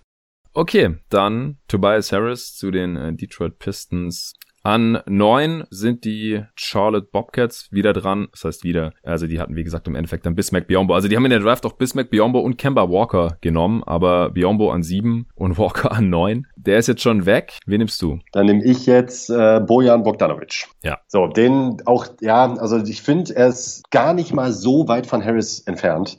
Ähm, mhm. Also kratzt da dran und ich könnte mir sogar vorstellen, dass es Leute gibt, die sagen würden, sie würden ihn vor ihm ziehen und das sogar irgendwie nachvollziehen. Ja, äh, ich, ich habe das ehrlich gesagt nur nicht gemacht, weil er halt drei Jahre später erst, also die ersten drei Saisons nicht in der NBA gespielt, ja, sondern in Türkei. Die Spiele, Türkei. ja, die ja. Spielzeit. Ja, das ist es eben, weil ich finde, ich, ist, ist, lehne ich mich zu weit aus dem Fenster, wenn ich behaupte, er ist an sich einfach ein besserer Offensivspieler als Tobi, äh, Tobias Harris? Ich glaube nicht. Er hat vielleicht nicht ganz das Volumen, auch gerade was das Scoring angeht, von den Punkten her, so vom reinen Volumen her. Ja, zumindest bringt er halt das Shooting und Spacing genau, auf jeden Fall eher mit genau. als Harris, ja. Er ist effizienter, er kann auch durchaus was mit dem Ball anfangen, ähm, zieht solide Freiwürfe, also absolut okay und ist halt eben, glaube ich, so als Komplementärspieler, so als dritte Option, bei einem, auch bei einem äh, guten Playoff-Team, hat man jetzt auch gemerkt, dass die Jazz ihn halt äh, sehr, sehr vermisst haben in den Playoffs. Und ähm, er hat ja selbst teilweise in der Defense nicht immer so einen katastrophalen Job gemacht. Also es war ja. auch stellenweise in richtigen Matchups kann er durchaus ähm, funktionieren. Ich erinnere mich noch an die erste Serie gegen die Cavs von vor drei Jahren was, nee, 2018 muss es gewesen sein, hm. wo äh, die Leute meinen, oh,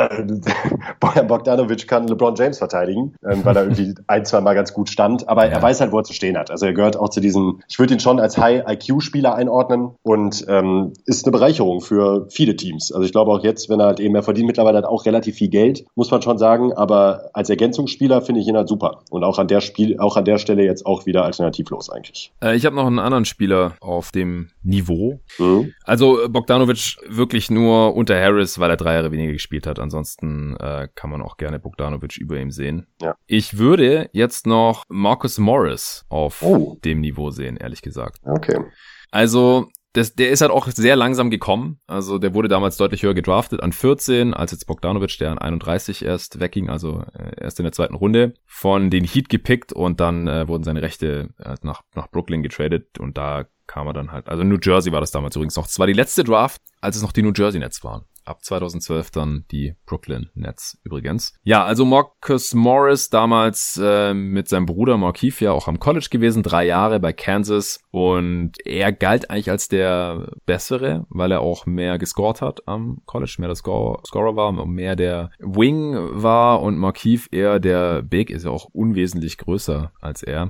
Und dann war aber halt die Frage, glaube ich, in der NBA, kann der halt Wings verteidigen, weil das hat er im College irgendwie nicht so gezeigt gehabt. Und wie gut fällt der Wurf? Und in der NBA wurde halt beides dann immer besser. Also der hat sich auch in jedem Jahr in der NBA bisher verbessert, wenn man sich das mal anguckt. Äh, insgesamt ist er im Schnitt trotzdem nur mäßig effizient, Offensivrating von 107, das ist ineffizienter als Harris und Bogdanovic. Aber er wurde halt immer effizienter, weil er halt auch immer besser den Dreier getroffen hat oder auch immer mehr davon genommen hat. Und er ist ja mittlerweile ein klarer Plus-Defender. Als nicht gegen die schnellsten Wings, aber er kann halt vor allem die kräftigeren Wings ganz gut verteidigen. Und so wie man halt früher einen Shaq-Stopper gebraucht hat, braucht man halt heutzutage jemanden, den man mal gegen LeBron, Kawhi oder Janis stellen kann, wenn man ja. um den Titel mitspielen will. Und deswegen finde ich ihn halt, glaube ich, wertvoller vom Skillset als jetzt Tobias Harris, ehrlich gesagt. Also er ist vielleicht auch ein bisschen überbezahlt, auch wenn er nur äh, ein Drittel von Harris verdient. 64 Millionen und Harris hat er, glaube ich, 185 bekommen. Aber er geht Richtung 3D, kann aber auch mal äh, off the dribble was kreieren. Und wie gesagt, er, er hat sich halt, was mich halt so beeindruckt, ist auch, dass er sich immer weiter verbessert hat jetzt über seine Karriere und vielleicht wird er nächstes Jahr noch besser. Also vor allem. Im, im Gegensatz zu seinem Zwillingsbruder, das ist das Witzige bei dem Ja, ja, genau. Also. Genau gegenläufig. Markeith wurde damals noch ein Pick vor ihm gedraftet. Äh, da haben sie dann auch den Witz gerissen bei der Draft. Oh, Markeith, äh, sieben Minuten früher geboren, fünf Minuten früher gepickt. Haha. und an, also an 13 Markeith damals zu den Suns äh, den, den würde ich jetzt nicht annähernd so äh, wertvoll einschätzen, Stand heute oder seine Karriere so wertvoll einschätzen wie die von seinem Bruder. Und er dann halt an 14 zu den Rockets und da äh, hat er aber wie gesagt erstmal gar nichts gerissen. Eigentlich ein guter Pick von Daryl Morey damals, von der Idee her, nur hat äh, Marcus damals halt noch nicht dieses Skillset gehabt. Das hat er halt erst im, im Laufe der Karriere entwickelt, äh, wurde er dann zu den Suns getradet, hat da ein bisschen mit seinem Bruder zocken können und da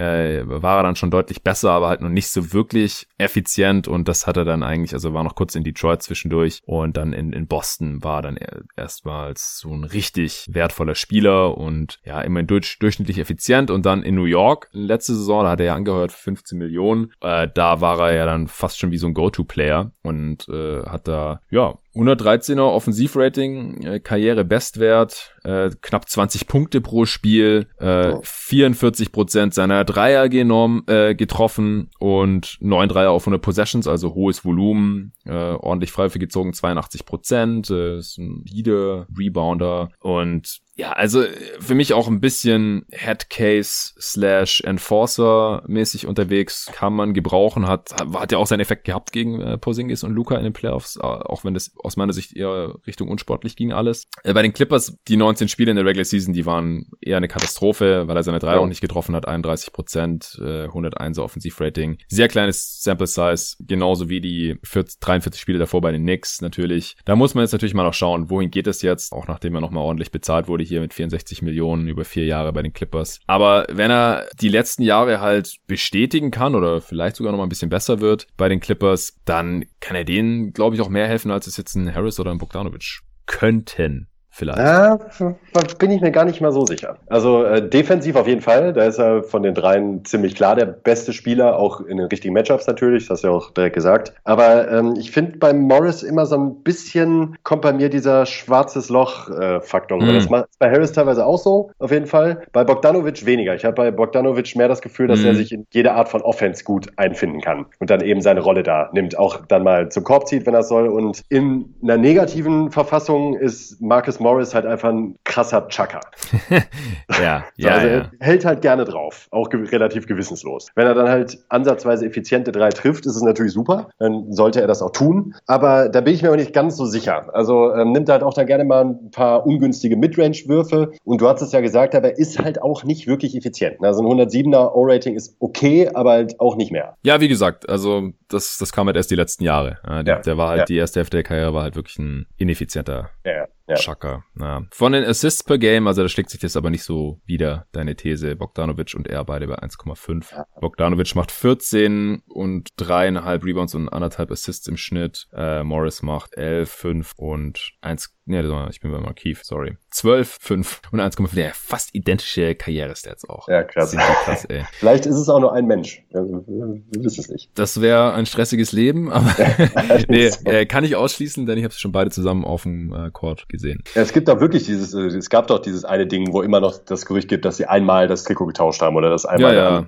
gespielt hat. Also, also äh, als sie bei den Suns machen, an deren Stelle ich auf jeden. Also ich glaube, dass die das auch bestimmt mal gemacht haben, aber ich denke eher an der Highschool oder vielleicht am College oder so, aber in der NBA, also ich konnte die schon gut auseinanderhalten, als sie bei den Suns gezockt haben. So von von den Movements und auch wenn die nebeneinander sind, ich, ich kann die sehr gut auseinander oder konnte die sehr gut auseinanderhalten und mittlerweile sehen sie auch sehr unterschiedlich aus. Aber damals hatten die ja dieselbe Frise und einen gleichen Bart und haben ja die identischen Tattoos und alles. Aber ich konnte die damals trotzdem auseinanderhalten. Und jetzt mal abgesehen von der Rückennummer natürlich, weil dann hätten sie es wirklich durchziehen können. Klar, wenn, ja. wenn man sie nur am Jersey auseinanderhält. Okay, dann äh, hatten wir jetzt doch eine nice Diskussion. Im Endeffekt äh, hast du jetzt an neun zu den Hornets äh, Bogdanovic genommen, richtig? Ja. Und deswegen äh, nehme ich dann an zehn zu den Milwaukee Bucks. Das war der Bucks-Pick. Äh, Im Endeffekt haben die Kings ihn gedraftet. Äh, Jim ja, das ist ja jetzt Marcus Morris genommen. Dann ne? nehme ich jetzt Marcus Morris, exakt. Ja. Dann bist du an elf wieder dran. Für die äh, Golden State Warriors, die damals noch Clay Thompson bekommen haben, der ist natürlich schon lange weg. Mm, ja, ich äh, tue mich ein bisschen schwer und ich habe immer das Gefühl, wenn ich es nicht tue, tust du es halt nie.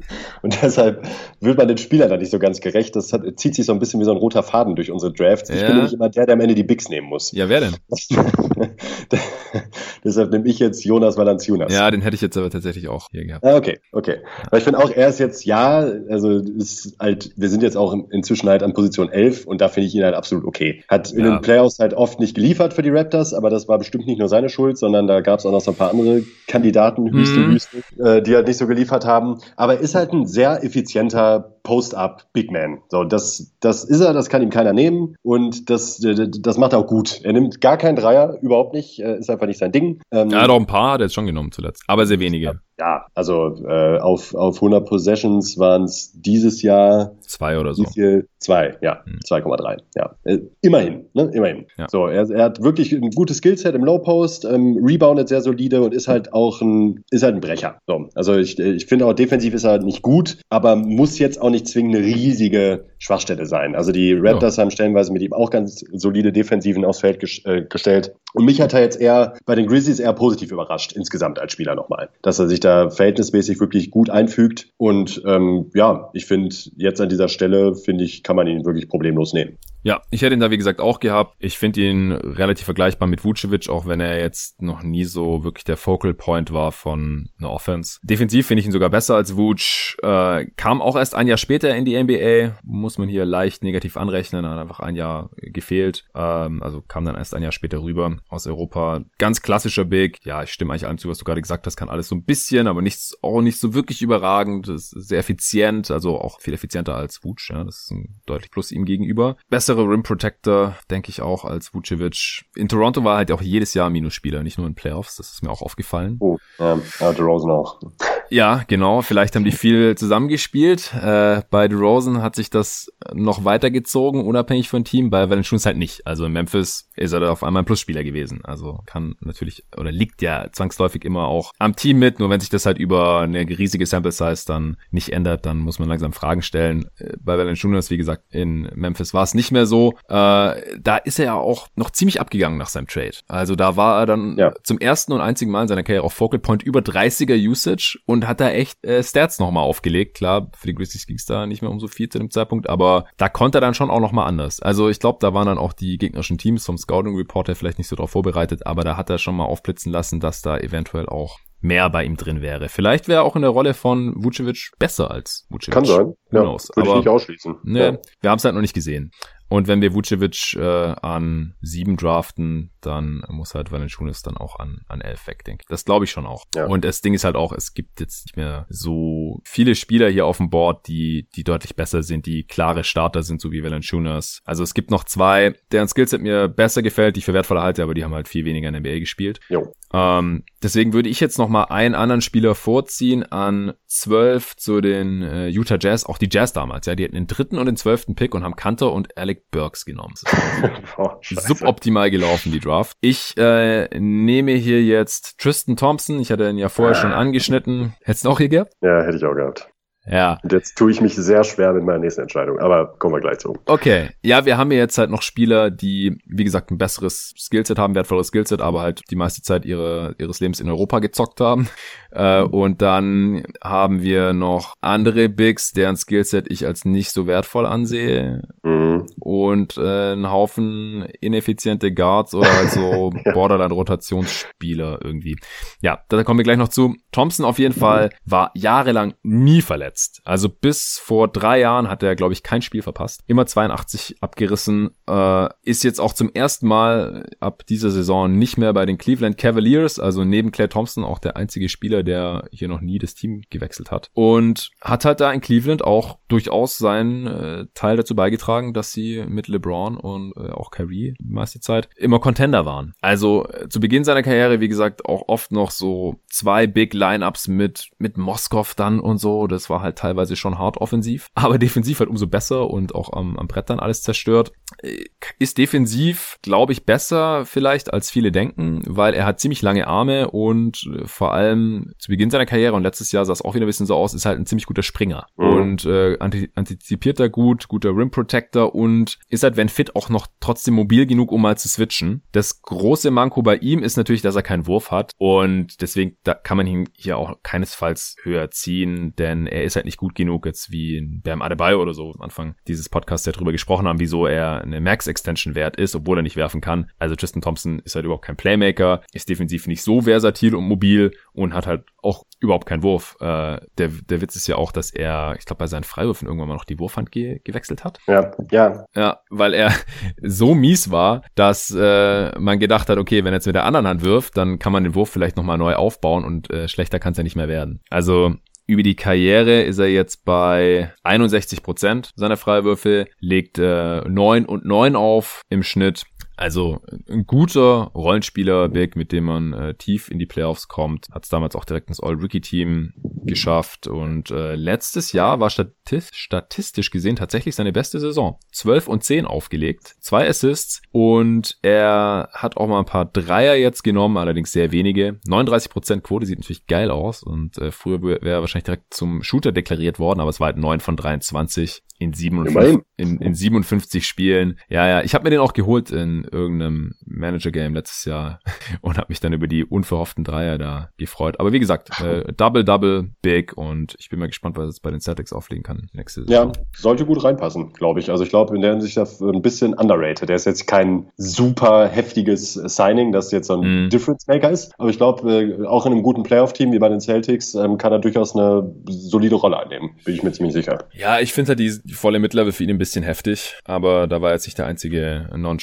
Non-Shooting-Backup-Big diese Offseason, der so 7, 8, so. 9 Millionen bekommen hat. Aber wenn man halt sieht, die Clippers bekommen für das gleiche Geld Ibaka und die Lakers äh, fürs Minimum Marc Gasol, dann ist halt die volle Mitlevel für einen Tristan Thompson nicht optimal als Contender. Ja, ich denke bei Tristan Thompson halt immer gerne, du hast nämlich alles gesagt, da kann ich äh, auch nicht wirklich was ergänzen. Ich habe bei ihm nur immer so die Anekdote bei mir selbst im Kopf, dass er in den Finals 2016 ähm, die Warriors ihn halt einfach nicht in den Griff bekommen haben. Und ich fand das so extrem in dieser Serie. Er hat die Bretter halt so krass dominiert einfach nur. Mhm. Also sowohl offensiv als auch defensiv und war halt ein absolut, absolut wichtiger X-Faktor für dieses Cleveland-Team und auch für die Championship. Hat dadurch ja sich dann auch eben diesen äh, sehr netten und lukrativen Deal irgendwie verdient, mhm. dem, ähm, den er dann bekommen hat. Und der war bei Clutch da, Sports, oder? Das war bestimmt auch ja. ein Faktor und, in der LeBron's Agency. Ja. Aber er hat halt eben bei einem Meisterteam als Starter wirklich ähm, gehaltvollen Impact gezeigt. Und deshalb finde ich, äh, das wollte ich nur noch mal abschließend, um die, deinen Pick abzurunden. So. Ja, okay, dann äh, bist du jetzt wieder dran. Mhm. Und ich hatte gerade schon gesagt an, ich habe jetzt hier irgendeinen Pick vergessen, meine Übersicht. Egal, du bist dran auf jeden Fall an 13. Phoenix Suns, die haben damals Markeith Morris genommen. Ja, du? ja äh, ich tue mich wirklich total schwer, weil jetzt genau das eintrifft, was du gerade gesagt hast. Es gibt irgendwie halt, also ja, klar, wir sind auch an Position 14. Trotzdem gibt es halt nur noch Spieler, die halt große Löcher in ihrem Spiel haben und die zwei, die ich jetzt am ehesten nehmen würde, äh, haben beide einfach zu wenig in der NBA gespielt. Deshalb nehme ich jetzt entweder, ja, ich nehme äh, Reggie Jackson. Reggie Jackson? Boah, den hatte ich ja gar nicht auf dem Schirm. Also hatte ich schon, aber noch nicht hier oben. Ja, ich bin auch total unzufrieden. ich mag ihn nämlich weder als Spielertyp gerne. Das Problem ist jetzt, nur wir dürfen ja andere Namen, Namen nennen. Ja, sicher. Ähm, Enes Kanter hat zum Beispiel halt auch echt gute Saisons gespielt. Aber ist halt auch, und das ist bei mir, glaube ich, dann auch Recency Bias, ich würde ihn halt niemals picken aktuell. Das ist halt ein Spielertyp, mhm. der halt offensiv liefert und auch zwischendurch gut gereboundet hat. Aber ich würde ihn auf gar keinen Fall mehr mir aktuell in ein NBA-Team holen. Und Reggie Jackson, ja, agiert kopflos, ist zumindest auch okay, effizient. Also wir befinden uns hier so auf Marcus Morris Niveau mit einem 107er mhm. Offensivrating. Ähm, ist kein guter Decision Maker, ist ein okayer Playmaker und macht halt so ein paar Sachen okay. Und ich kann mir ihn halt vorstellen, ich meine, er war jetzt auch immerhin, ähm, wurde er zu den Clippers getradet, ähm, zu einem Top-Contender, sah da auch stellenweise wirklich nicht gut aus, aber manchmal auch gar nicht so schlecht. Und ich glaube halt, dass er als Spieler zumindest in, einem, in einer kleinen Rolle, sehr kleinen Rolle, okay Leistungen abliefern kann. Und ich weiß nicht, was ich alles noch übersehen habe. Es gibt ein paar Spieler, die man jetzt alle, man könnte jetzt viele Spieler nehmen, aber ja. ich finde, die haben halt alle krasse Löcher, egal wen man jetzt nimmt. Ja, äh, kurz noch zu Jackson, dann komme ich zu meinen, ja, da werde ich zumindest eine Alternative nennen, ich bin gespannt, wen du da noch nimmst, da will ich jetzt nicht ganz die Spannung rausnehmen. Also, du hast eigentlich schon alles angesprochen, ich finde, er ist halt auch ein bisschen ein Headcase. Total. Und dafür er einfach nicht gut genug, dass man da dann Bock drauf hat. Er ist ja auch aktuell noch arbeitssuchend und da gibt's schon Gründe für. Oh, in den, in den Playoffs ist er interessanterweise besser als in der Regular Season in seiner Karriere. Aber das liegt halt auch daran, dass er in den Playoffs natürlich meistens nur mit besseren Teams war, wo seine Rolle kleiner war. Ja. Weil er ist kein Starting Point Guard in dieser Liga. Dafür ist er einfach zu schlecht. Und bei den in einer Rolle wie bei den Clippers jetzt zum Beispiel, da hat er dann schon wieder besser funktioniert. Und ich bin mal gespannt, ob er jetzt nochmal irgendwo so eine Rolle bekommt. Ich weiß auch nicht, ob seine Gehaltsvorstellungen einfach über Minimum die liegen, aber ich glaube, mehr ist er einfach nicht wert. Sorry. Nee, ist auch nicht. Und ja, so Backup-Ballhändler, die haben schon irgendwo ihren Wert und er hat seinen Wurf ja dann auch immer mal wieder getroffen. Defensiv auch ganz gut. Er hat auch gut super Anlagen eigentlich. Also ist ziemlich athletisch und hat super lange Arme. Ich glaube, über eine, ich glaube, ein 7 Feet Wingspan haben die in der Draft auch gesagt. Aber ich würde hier jetzt Nikola Mirotic vorziehen. Ja, den habe ich mir ja nicht getraut, weil ich denke mir halt, äh, also hätte ich auf jeden Fall vor ihm genommen, aber 319 Spiele ist halt echt mm. nix. Ja, das ist jetzt ja die Frage. Wenn man irgendeinen einigermaßen crappy Spieler, der halt die ganze Zeit in der NBA war, oder nimmt man Mirotic, der erst später kam und jetzt auch schon wieder seit zwei Saisons in, in Spanien zockt. Ja, verdient gutes Geld in Spanien. Ja, weil er halt auch instant der beste Spieler in Europa ist. Und ja. in der NBA war er halt auch gut. Und vor allem sein ja. Skillset ist halt super. So als äh, Stretch Forward, der ja sogar ein bisschen auf der 3 spielen konnte. Klar, 319 Spiele ist schon, schon sehr wenig. Also es gibt, no, er ist auf Platz 30 in der Liga. Genauso bei Bertans, der hat nur 274 Spiele, nur vier Saisons. Virotic hat fünf. Äh, der ist genau ein Platz hinter ihm auf 31 mit nur 5000 Minuten, also der ist hier jetzt wirklich noch keine Option. Merotic 7700 Minuten, wie viel hat ein Jackson? Ja, doppelt so viel, doppelt so viele Minuten. Ja, ja, ist schon, ist schon schwierig, aber ja, Merotic wird wahrscheinlich auch nicht mehr in die NBA zurückkommen. Ja. Nee, Jackson hat nicht. 13, 3 und 4,5 über die Karriere aufgelegt. Merotic 12 und 6. Und Mirotic hat vor allem halt ein, ein Skillset, das, das sehr wertvoll ist. Ja, total. Ja, Chicago kam er dann 2014 rüber. Er hat halt jedes Jahr zweistellig gepunktet und 110er Offensivrating, 36 Prozent seiner 11 Dreier von der Possessions. Also 11 Dreier von der Possessions, der hat halt schon auch, hat sie fliegen lassen. das, äh, also, ja. ja. Ja, deutlich besserer Spieler als Reggie Jackson, keine ja, Frage. Ja. Also da müssen wir, äh, müssen wir nicht drüber sprechen. Aber halt eben 319 Spiele, äh, ja, gut, dann schmeiße ich aber mal noch einen anderen äh, in den Ring, vielleicht statt Reggie Jackson. Das war äh, Corey Joseph. Ja, ja, eigentlich auch ein besserer Spieler, stimmt. Jetzt wirklich. Der hat da zumindest klare ja. NBA-Stärken, ja. finde ich. Und er kennt Kann seine Rolle. Ja. Genau, er ist ein super äh, Guard-Defender. Ja. Und äh, klar, Dreier nicht so richtig vorhanden. Du willst auf keinen Fall, dass er dein Spielgestalter ist. Aber ihn würde ich auf jeden Fall vor Jackson ziehen. Und dann äh, ist jetzt auch mein nächster Pick an 14 zu den Houston Rockets. Die haben, wie gesagt, damals Marcus Morris gezogen. So, dann bist du wieder dran. Ja, und ich nehme eine sehr komisch anmutende Feel-Good-Story und zwar Chandler Parsons. Puh, ja, auch schon wieder draußen aus der Liga.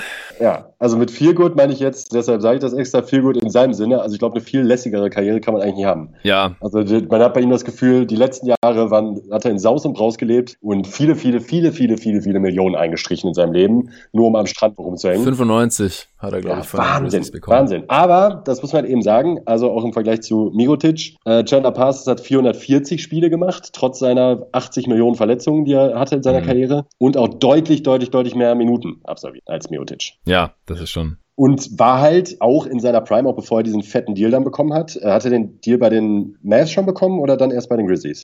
Also er war ja damals äh, von den Rockets in der zweiten Runde gedraftet ja. worden an 38 und das war dann halt der, ne, das war ein Dreijahresdeal von Daryl Morey und im dritten Jahr hat er ja schon 17 Punkte pro Spiel gemacht. 17, 6 und 4 als Second ja, Round Pick. Und dann hat er, hat er einen äh, relativ hohen Zweijahresvertrag von Mark Cuban bekommen. Da gab es ja dann diese Partybilder von der Vertragsunterschrift und die wollten ihn dann ja aber nach dem zweiten Jahr schon nicht mehr verlängern. Ja, da hat er 61 Spiele nur gemacht gehabt, zehnmal kam er auch von der Bank. Äh, Punkteschnitt war in beiden Jahren dann auch gesunken bei den Mavs auf dann äh, knapp 14 Punkte pro Spiel nur noch. Äh, Effizienz ist auch runtergegangen von 114er Offensivrating auf 110.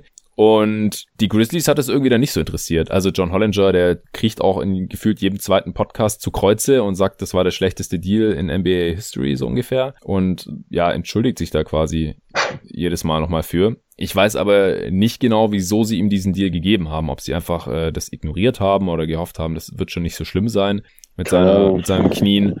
Aber die haben ihm dann ja 2016 äh, halt diese 95 Millionen für vier Jahre hingelegt. Und die Mavs hatten ihm 30 Millionen für zwei gegeben.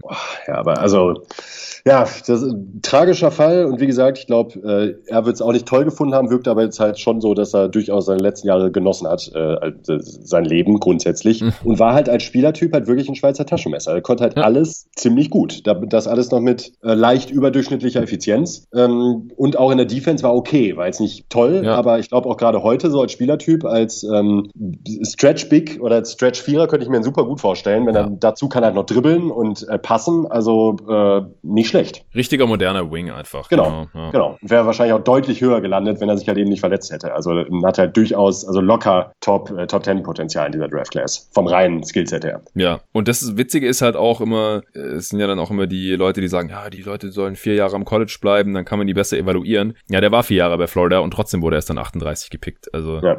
Totaler Quatsch. Ja. Aber ja, hat dann halt direkt losgelegt wie die Feuerwehr da in Houston und dann äh, ist er Maury aber zu teuer geworden und dann ist er Mark Cuban zu teuer geworden und dann, er hat recht ja auch, die Karriere ja, war dann einfach durch. Er hat dann im ersten Jahr bei den Grizzlies 34 Spiele gemacht, 93er Offensivrating. Dann hat er sich ein bisschen erholt, aber auch nur 36 Spiele gemacht, da war aber immerhin wieder effizient und dann im dritten Jahr 25 Spiele. Also er hat es immer wieder versucht, ging aber einfach nicht mehr und dann äh, wurde er gedumpt zu den Hawks und da nochmal fünf Spiele gemacht letztes, in denen er richtig schlecht war. Also den, den werden wir nicht mehr sehen in der NBA, das glaube ich. Nee, das glaube ich auch nicht im Leben. Nee, auf keinen Fall. Ja, ja äh, solider Pick hier. Den äh, hatte ich jetzt gar nicht so weit oben auf dem Schirm, ehrlich gesagt. Aber klar, das, was er gezeigt hat, ist, die Karriere ist jetzt schon mehr wert als bei allen anderen Kandidaten. Das kann man schon argumentieren. Also sie ist halt einfach schon vorbei. Und deswegen kann es sein, dass in fünf Jahren, wenn die anderen Spieler nochmal fünf Jahre hatten, dass äh, man sie dann über ihm einordnen muss. Aber ja, stand jetzt, hat er immer noch mehr gespielt als äh, Mirotic, Bertans und Konsorten. Hat er nur noch mal, als äh, damit man sich das nochmal vor Augen führt, in der vergangenen Saison hat er immer noch 25 Millionen verdient. Ja, krass. Ja, ja ist, ist so. ja einfach, einfach heftig. Einfach nur heftig. 126 ja. Millionen über seine Karriere. Also könnte schlechter laufen, könnte man sagen. Ja, auf jeden. Okay, Chandler Parsons an 15 zu den Indiana Pacers. Die haben ja damals äh, Kawhi Leonard für die Spurs gepickt. Ich würde sagen, wir machen jetzt noch 16, 17, 18, 19, 20, noch fünf Picks. Und jo. dann ist es auch in Ordnung mit dieser Draft Class. Äh, können wir uns jetzt auch auf ein, zwei Sätze pro Pick beschränken. Der Pod hat schon eine amtliche Länge erreicht. War ja klar. Ja, an 16 zu den äh, Philadelphia 76ers, die damals noch Nikola Vucevic bekommen haben, nehme ich jetzt, ah, ich nehme jetzt Ennis Kanter, ja. denn er ist ja immerhin immer wieder Teil guter Teams und spielt in den Playoffs, ist dann halt in manchen Matchups nicht spielbar, okay. Aber jetzt haben alle Spieler irgendwelche Defizite und äh, Kanter, wenn er spielt, dann, dann produziert er, äh, legt 12 und 8 über die Karriere auf, ist natürlich seinem Status als dritter Pick hier nie gerecht geworden. Auch zwei Drittel seiner Spiele äh, in seiner Karriere von der Bank gekommen, ist einfach ein, ein Backup-Big, der am Korb wühlt und Rebounds holt, Offensiv-Rebounds holt, defensiv quasi rein gar nichts bringt. Also selbst mit seinem Körper denkt man, er könnte irgendwie einen Post ein bisschen dagegen halten, aber er ist einfach so, so unglaublich schlechter. Ja. Das ist unglaublich. Also auch als Shotblocking überhaupt keine Antizipation. Nix. Einfach äh, nix. Als Shotblocker keine Antizipation. Äh, er macht genauso viele Blocks pro Spiel wie Kemba Walker, muss man sich mal geben. Ja. Und Kanter ist 6'10. Ja. 30, ja, das ist schon krass. 30 Zentimeter größer als Walker so ungefähr. Ja, aber ich denke, jetzt muss er hier mal vom Bord. Ja, muss auch. Muss auch. Hätte ich jetzt auch gehabt. Ähm, ich nehme dann jetzt einfach Markeith Morris. Ja. Ähm, ja, zudem haben wir im Bruder eigentlich auch schon alles gesagt. Äh, hat sich gegenläufig zu seinem Bruder entwickelt, ist eher immer schlechter geworden, ist in, der, in seinen besten Jahren auch so ein bisschen Stretchbig-mäßig gewesen, wo er bei den Dreier halt leider nie wirklich getroffen hat. Gab halt immer mal Ausreißerjahre, wo er ihn solide getroffen hat, aber halt leider auch so ein paar Stinkerjahre dazwischen. Mhm. Ähm, ja, nicht der beste Verteidiger, das mag es auf jeden Fall auch einen ganzen Ticken besser, würde ich sagen. Hat jetzt dann aber halt eben auch, reicht ja, wenn er selbst jetzt in seiner Karrierephase, wie jetzt bei den Lakers, halt seine ein, zwei Spielchen und Momente hat, wo er dann halt eben mal produktiv ist für einen Contender. Und deshalb finde ich den jetzt an der Stelle als ähm, hinteren oder unterklassigen Roleplayer auch absolut okay. Ja, also wenn der schon früher in seiner Karriere oder die letzten Jahre die ganze Zeit so gespielt hätte, wie jetzt für die Lakers in den Playoffs teilweise, dann wäre der hier auch höher. Dann wäre der einfach ein Stretch, ja, Stretch ja, Big, äh, der noch einen soliden Körper hat äh, und Ja, das ist auch so einer, bei Phoenix hatte ich auch mal das Gefühl, der kann alles ein bisschen, aber nichts richtig. Und spätestens heutzutage muss halt der Dreier kommen. Und jetzt hat er ihn halt mal getroffen für die Lakers. Sehen wir mal, ob er das nächste Saison wiederholen kann. Und äh, ob er das dann auch die nächsten Jahre hier noch bringt. Dann kann man ihn vielleicht auch irgendwann noch höher in so einer Redraft nehmen. Aber Stand jetzt äh, passt das hier schon ganz gut. Wie gesagt, äh, über die Karriere hat er sehr ähnliche Zahlen wie sein Bruder. Legt 11, 5 und 1,7 Assists auf. Drittmeisten Spiele in dieser Class immerhin. Hinter Walker und Kanter übrigens auch. Ja, die zweitmeisten Spiele hatte ich glaube ich vorhin schon mal irgendwann erwähnt. Er ist auch relativ verletzt, was natürlich auch seinen Wert hat. Mm, ich habe hier jetzt im Prinzip noch die beiden europäischen Shooter auf dem Board und dann noch einen ja. sehr produktiven Spieler, der aber auch schon nicht mehr in der Liga ist und auch nicht so super viel Wert hat. Na, dann nehme ich. Hm. Schwierig, ne? Ja, finde ich auch. Ja, also ich denke, wir können offen reden. Ich habe jetzt noch Bismack Biombo oder jo. Kenneth Farid hier. Ja, ich auch. Biombo hat die viertmeisten Spiele in dieser Class gemacht, was unglaublich Krass. ist. Ja. Äh, hat aber halt fünf und sechs aufgelegt und ist jetzt auch nicht so ein toller Defender, dass man sagt, ja gut. Äh, und bei Farid ist halt das Ding, der hat mehr produziert, aber auch deutlich weniger Spiele gemacht aber fast gleich viele Minuten dafür. Weil wenn er gespielt hat, hat er mehr gespielt, große Rolle gehabt. Äh, sieben, ne, ich bin verrutscht, elf und acht aufgelegt über die Karriere, aber halt auch äh, bei Houston vorletzte Saison, da hat er ja dann mal noch irgendwie ein paar Dreier genommen, aber trifft die halt auch überhaupt nicht. Und ansonsten ist er einfach körperlich nicht imposant genug gewesen, um irgendwie den Ring zu beschützen oder sonst wie defensiv was zu tun. Also ich kann mich noch erinnern, ganz am Anfang in seiner Rookie-Saison, da hat man gesagt, ja, irgendwie geht Richtung Dennis Rodman, auch so ein Zwei-Meter-Mann und endlich viel Energie und ein toller Rebounder und athletisch und so, aber die Defense war halt einfach nicht da. Also. Ja, der, der, der reizt sich halt ein in diese, es gibt halt genau diesen Spielertyp, diesen Energizer Wühler. Wühler. Ja, Montrezl Harrell auch so. Genau, Montrezl Harrell, äh, Dejoan Blair, JJ Hickson, das sind alles so diese Typen, die irgendwie versuchen zu rebounden und hasseln unterm Korb und äh, auch Punkte produzieren, aber halt nie wirklich super effizient sind, beziehungsweise halt alle defensiv einfach schlecht. Ja, das ist das Problem bei ihm. Aber, aber nehm, sind jetzt auch am Ende. Also, ja, ich nehme jetzt den besten Spieler und nehme jetzt einfach Mirotic fertig. Ja, ja. Gut, über den haben wir schon gesprochen. Ja. Ähm, ja, dann nehme ich jetzt Ken Freed. Okay. Um mal diesen Wühlern und den Bigs auch nochmal ein bisschen, nochmal die Fahne hochzuhalten. Eigentlich wäre Bertans jetzt halt eben auch ein Kandidat gewesen, aber hat halt auch sehr wenig gespielt. Und was mich bei ihm halt immer noch stört, ist, er wird halt zu diesem grandiosen Supershooter glorifiziert und wir sprechen auch jedes Mal wieder drüber an der Stelle. In den Playoffs hat er halt kläglich versagt bisher immer. Deshalb, äh, das würde ich gerne von ihm noch sehen wollen, bevor ich ihn auch in diesen elitären Floorspacer-Kreis ja, aufnehme. Also ich habe ich hab mir das vorher nochmal angeschaut und äh, ich hatte das auch noch so im Ohr von dir. Aber eigentlich eigentlich hat er nur in seiner letzten Saison in den Playoffs in San Antonio richtig verkackt und nichts getroffen. Die ersten mhm. zwei Jahre, da war das deutlich besser. Also im ersten Jahr war halt seine Rolle auch noch viel kleiner, da hat er nur acht Minuten pro Spiel gespielt. Ja, das ist es halt. Ja, ja äh, und mit wachsender Rolle konnte der dann dieser Rolle halt nicht mehr gerecht werden. Also im, im ersten Jahr hat er 110er Offensivrating aufgelegt in 13 Spielen. Ah, das sind halt 100 Minuten. Ja, ja aber dann 2,8 Punkte, 3,4 ja. Punkte, 3,2 Punkte. Also ja, ja, genau. Da hat er 40 Prozent aber noch getroffen seiner Dreier und danach die, die beiden letzten Jahre, sorry, äh, 17, 18, 18, 19 ja. in den Playoffs für die Spurs, da ging dann gar nichts mehr. Und da hat er aber halt schon deutlich mehr Minuten gesehen und deswegen ist es dann sicherlich auch bei dir hängen geblieben. Also ich glaube auch, in den Playoffs äh, ist er dann problematisch und deswegen sind 80 Millionen auch relativ happig, die er da bekommen hat jo, von den Wizards.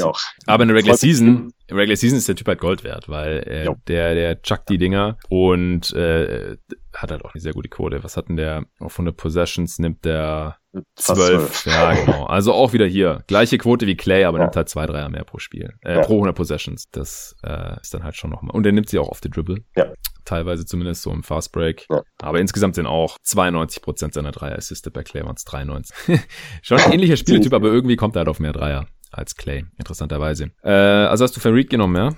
Äh, äh, ja, genau. Ja, genau. Okay, also Bertans wäre hier noch ein Kandidat für den letzten Pick. Jackson wäre jetzt für mich auch ein Kandidat gewesen, er ist jetzt schon weg. Äh, Alec Burks, Biombo, Iman Shumpert vielleicht noch. Ja, das ist dann auch das Codewort, dass der Pot vorbei ist, Iman Shumpert. Ja. Norris Cole, Norris Cole. Oh Gott, ja, genau, Norris Cole. Er hatte auch eine sehr kurze Karriere, aber ja immerhin relativ erfolgreich bei dem Miami Heat als Backup äh, Guard, ja. Äh, war war eine richtige Klette in der Defense, diese Waterbug D, sehr shifty und aber halt auch sehr schwach und viel zu schlechter Shooter und er hatte seine Momente, auch in den Playoffs. Er hatte seine Momente, das wohl war für die Miami Heat. Ich nehme Alec Burks. Okay. Ich finde äh, ich finde einen Wing hier noch deutlich wertvoller ja. als jetzt irgendwie Biombo ja. oder so. Hätte ich äh, vorher vielleicht auch noch vor Farid und vielleicht sogar vor Cantor ins Gespräch bringen sollen. Naja, wie dem auch sei. Das reißt sie jetzt nicht mehr raus. Was wir jetzt nicht vergessen dürfen, das habe ich, ist mir nämlich mit Arne letztes Mal passiert. Ich muss jetzt gleich erstmal hier noch eintragen, wo wir die größten Steals und Reaches haben, ähm, mit den, mit den eigentlichen Picks. Und dann müssen wir natürlich drüber sprechen, wer ist am überbewertetsten in dieser Class, wer ist am unterbewertetsten und wer, wen hast du immer noch nicht aufgegeben? ja. Hat ja super geklappt mit den zwei Stunden. Ja, voll geil, oder? Ja. Ich habe ja zum Glück geschrieben, der Pod kommt heute Abend. Das ist ja zum Glück sehr dehnbar und ja. ja dann kriege ich heute halt natürlich wieder nichts hin, außer Pod. Also ich bin aufgestanden, habe mich auf den Pod vorbereitet und jetzt sind wir aufgenommen und dann werde ich den nachher noch schneiden äh, und, und dann ist Feierabend. War aber sehr optimistisch mit einer Redraft äh, das zu schaffen, aber das Ding ist halt, ja, ist so, ist einfach so. Ja, ist einfach so. Wollen wir nicht drüber sprechen. Okay, äh, zuerst unsere Steals und Reaches, zumindest der Spieler, die wir jetzt heute gedraftet haben. Äh, Leonard ist natürlich ein harter Steal an 15 gewesen, genauso wie Jimmy Butler an 30. Also in dem Sinne natürlich Butler ein noch größerer Stil, auch wenn er nicht ganz auf dem Niveau von Leonard ist, aber er hat heute 28 Spots früher genommen. Auch Thompson ja, an 11 ist noch ein ziemlicher Stil gewesen. Also ja, Thomas natürlich an 60. Wir haben heute 54 Spots früher genommen. Bogdanovic an 31, 22 Spots früher. Tobias Harris an 19, damals heute bei uns an 11. 12. Selbst Reggie Jackson, ey, wir haben den an 13 genommen, beziehungsweise du. Der ist damals erst an 24 ja. gedraftet worden. Corey Joseph 29, auch 15 Spots früher bei uns. Chandler Parsons an 38, auch 23 Spots früher. Also die Draft war schon wild. Also die besten Spieler waren echt all over the board sozusagen. Mhm. Bei uns deutlich später weggegangen ist Ennis Kanter, 13 Spots tiefer. Alec Burks, 8 später. Tristan Thompson auch 8 später. So. Und die größten Busts, wir haben es immer wieder angesprochen, die wir jetzt heute gar nicht gedraftet haben. Derek Williams an 2, Jan Wesley an 6, von den Wizards. Uh. Biombo an sieben ist im Nachhinein natürlich auch sehr, sehr früh, aber man hat gehofft, dass irgendwie der nächste Ben Wallace oder so. Der hatte nämlich als erster Spieler beim Hoop Summit ein Triple-Double mit äh, Punkten, Rebounden und Blocks. Und das, äh, man muss ja bedenken, das ist so ein, wie so ein All-Star-Game der Talente. Und der hat einfach zehnmal die Gegner weggerupft. Krass. Brandon Knight an acht, also vom Talent her hätten wir den heute auf jeden Fall ziehen müssen, aber er hat leider ein 101er Offensivrating über die Karriere. Einfach super ineffizienter Scoring Guard und Kreuzbandriss, was die, die Sache nicht besser macht. Bin auch gespannt, ob der nochmal einen NBA-Vertrag bekommt jetzt. Mhm. Fredette an 10, selbstverständlich ein Bust. Ja, und ansonsten Chris Singleton ist noch an 18 weggegangen, Schumpert an 17. Äh, das ist nicht allzu tragisch. Ja, zum, vor allem Schumpert hatte ja dann noch eine ganz solide NBA-Karriere, Playoff-Teams eine Rolle gespielt, vor allem in Cleveland natürlich. Okay, also, most overrated, presented by Nicolas Gorni. ja, äh, most overrated gehe ich dann tatsächlich mit Kyrie äh, immer noch in dem Sinne, weil er ist halt einfach dieser Posterboy-Typ, der auch einfach wahnsinnig spektakulär ist, dem ich auch mhm. sehr gerne zusehe. Viele der, Fans äh, hat er. Ja. War Fall sehr viele Fans. Onkel Drew und das äh, mhm. äh, ganze drumherum. Ist aber halt eben meiner Meinung nach nicht dieser Superstar, der halt alleine ein Team auf Contender-Level hieft. Und ähm, ja, das war es eigentlich schon als Plädoyer.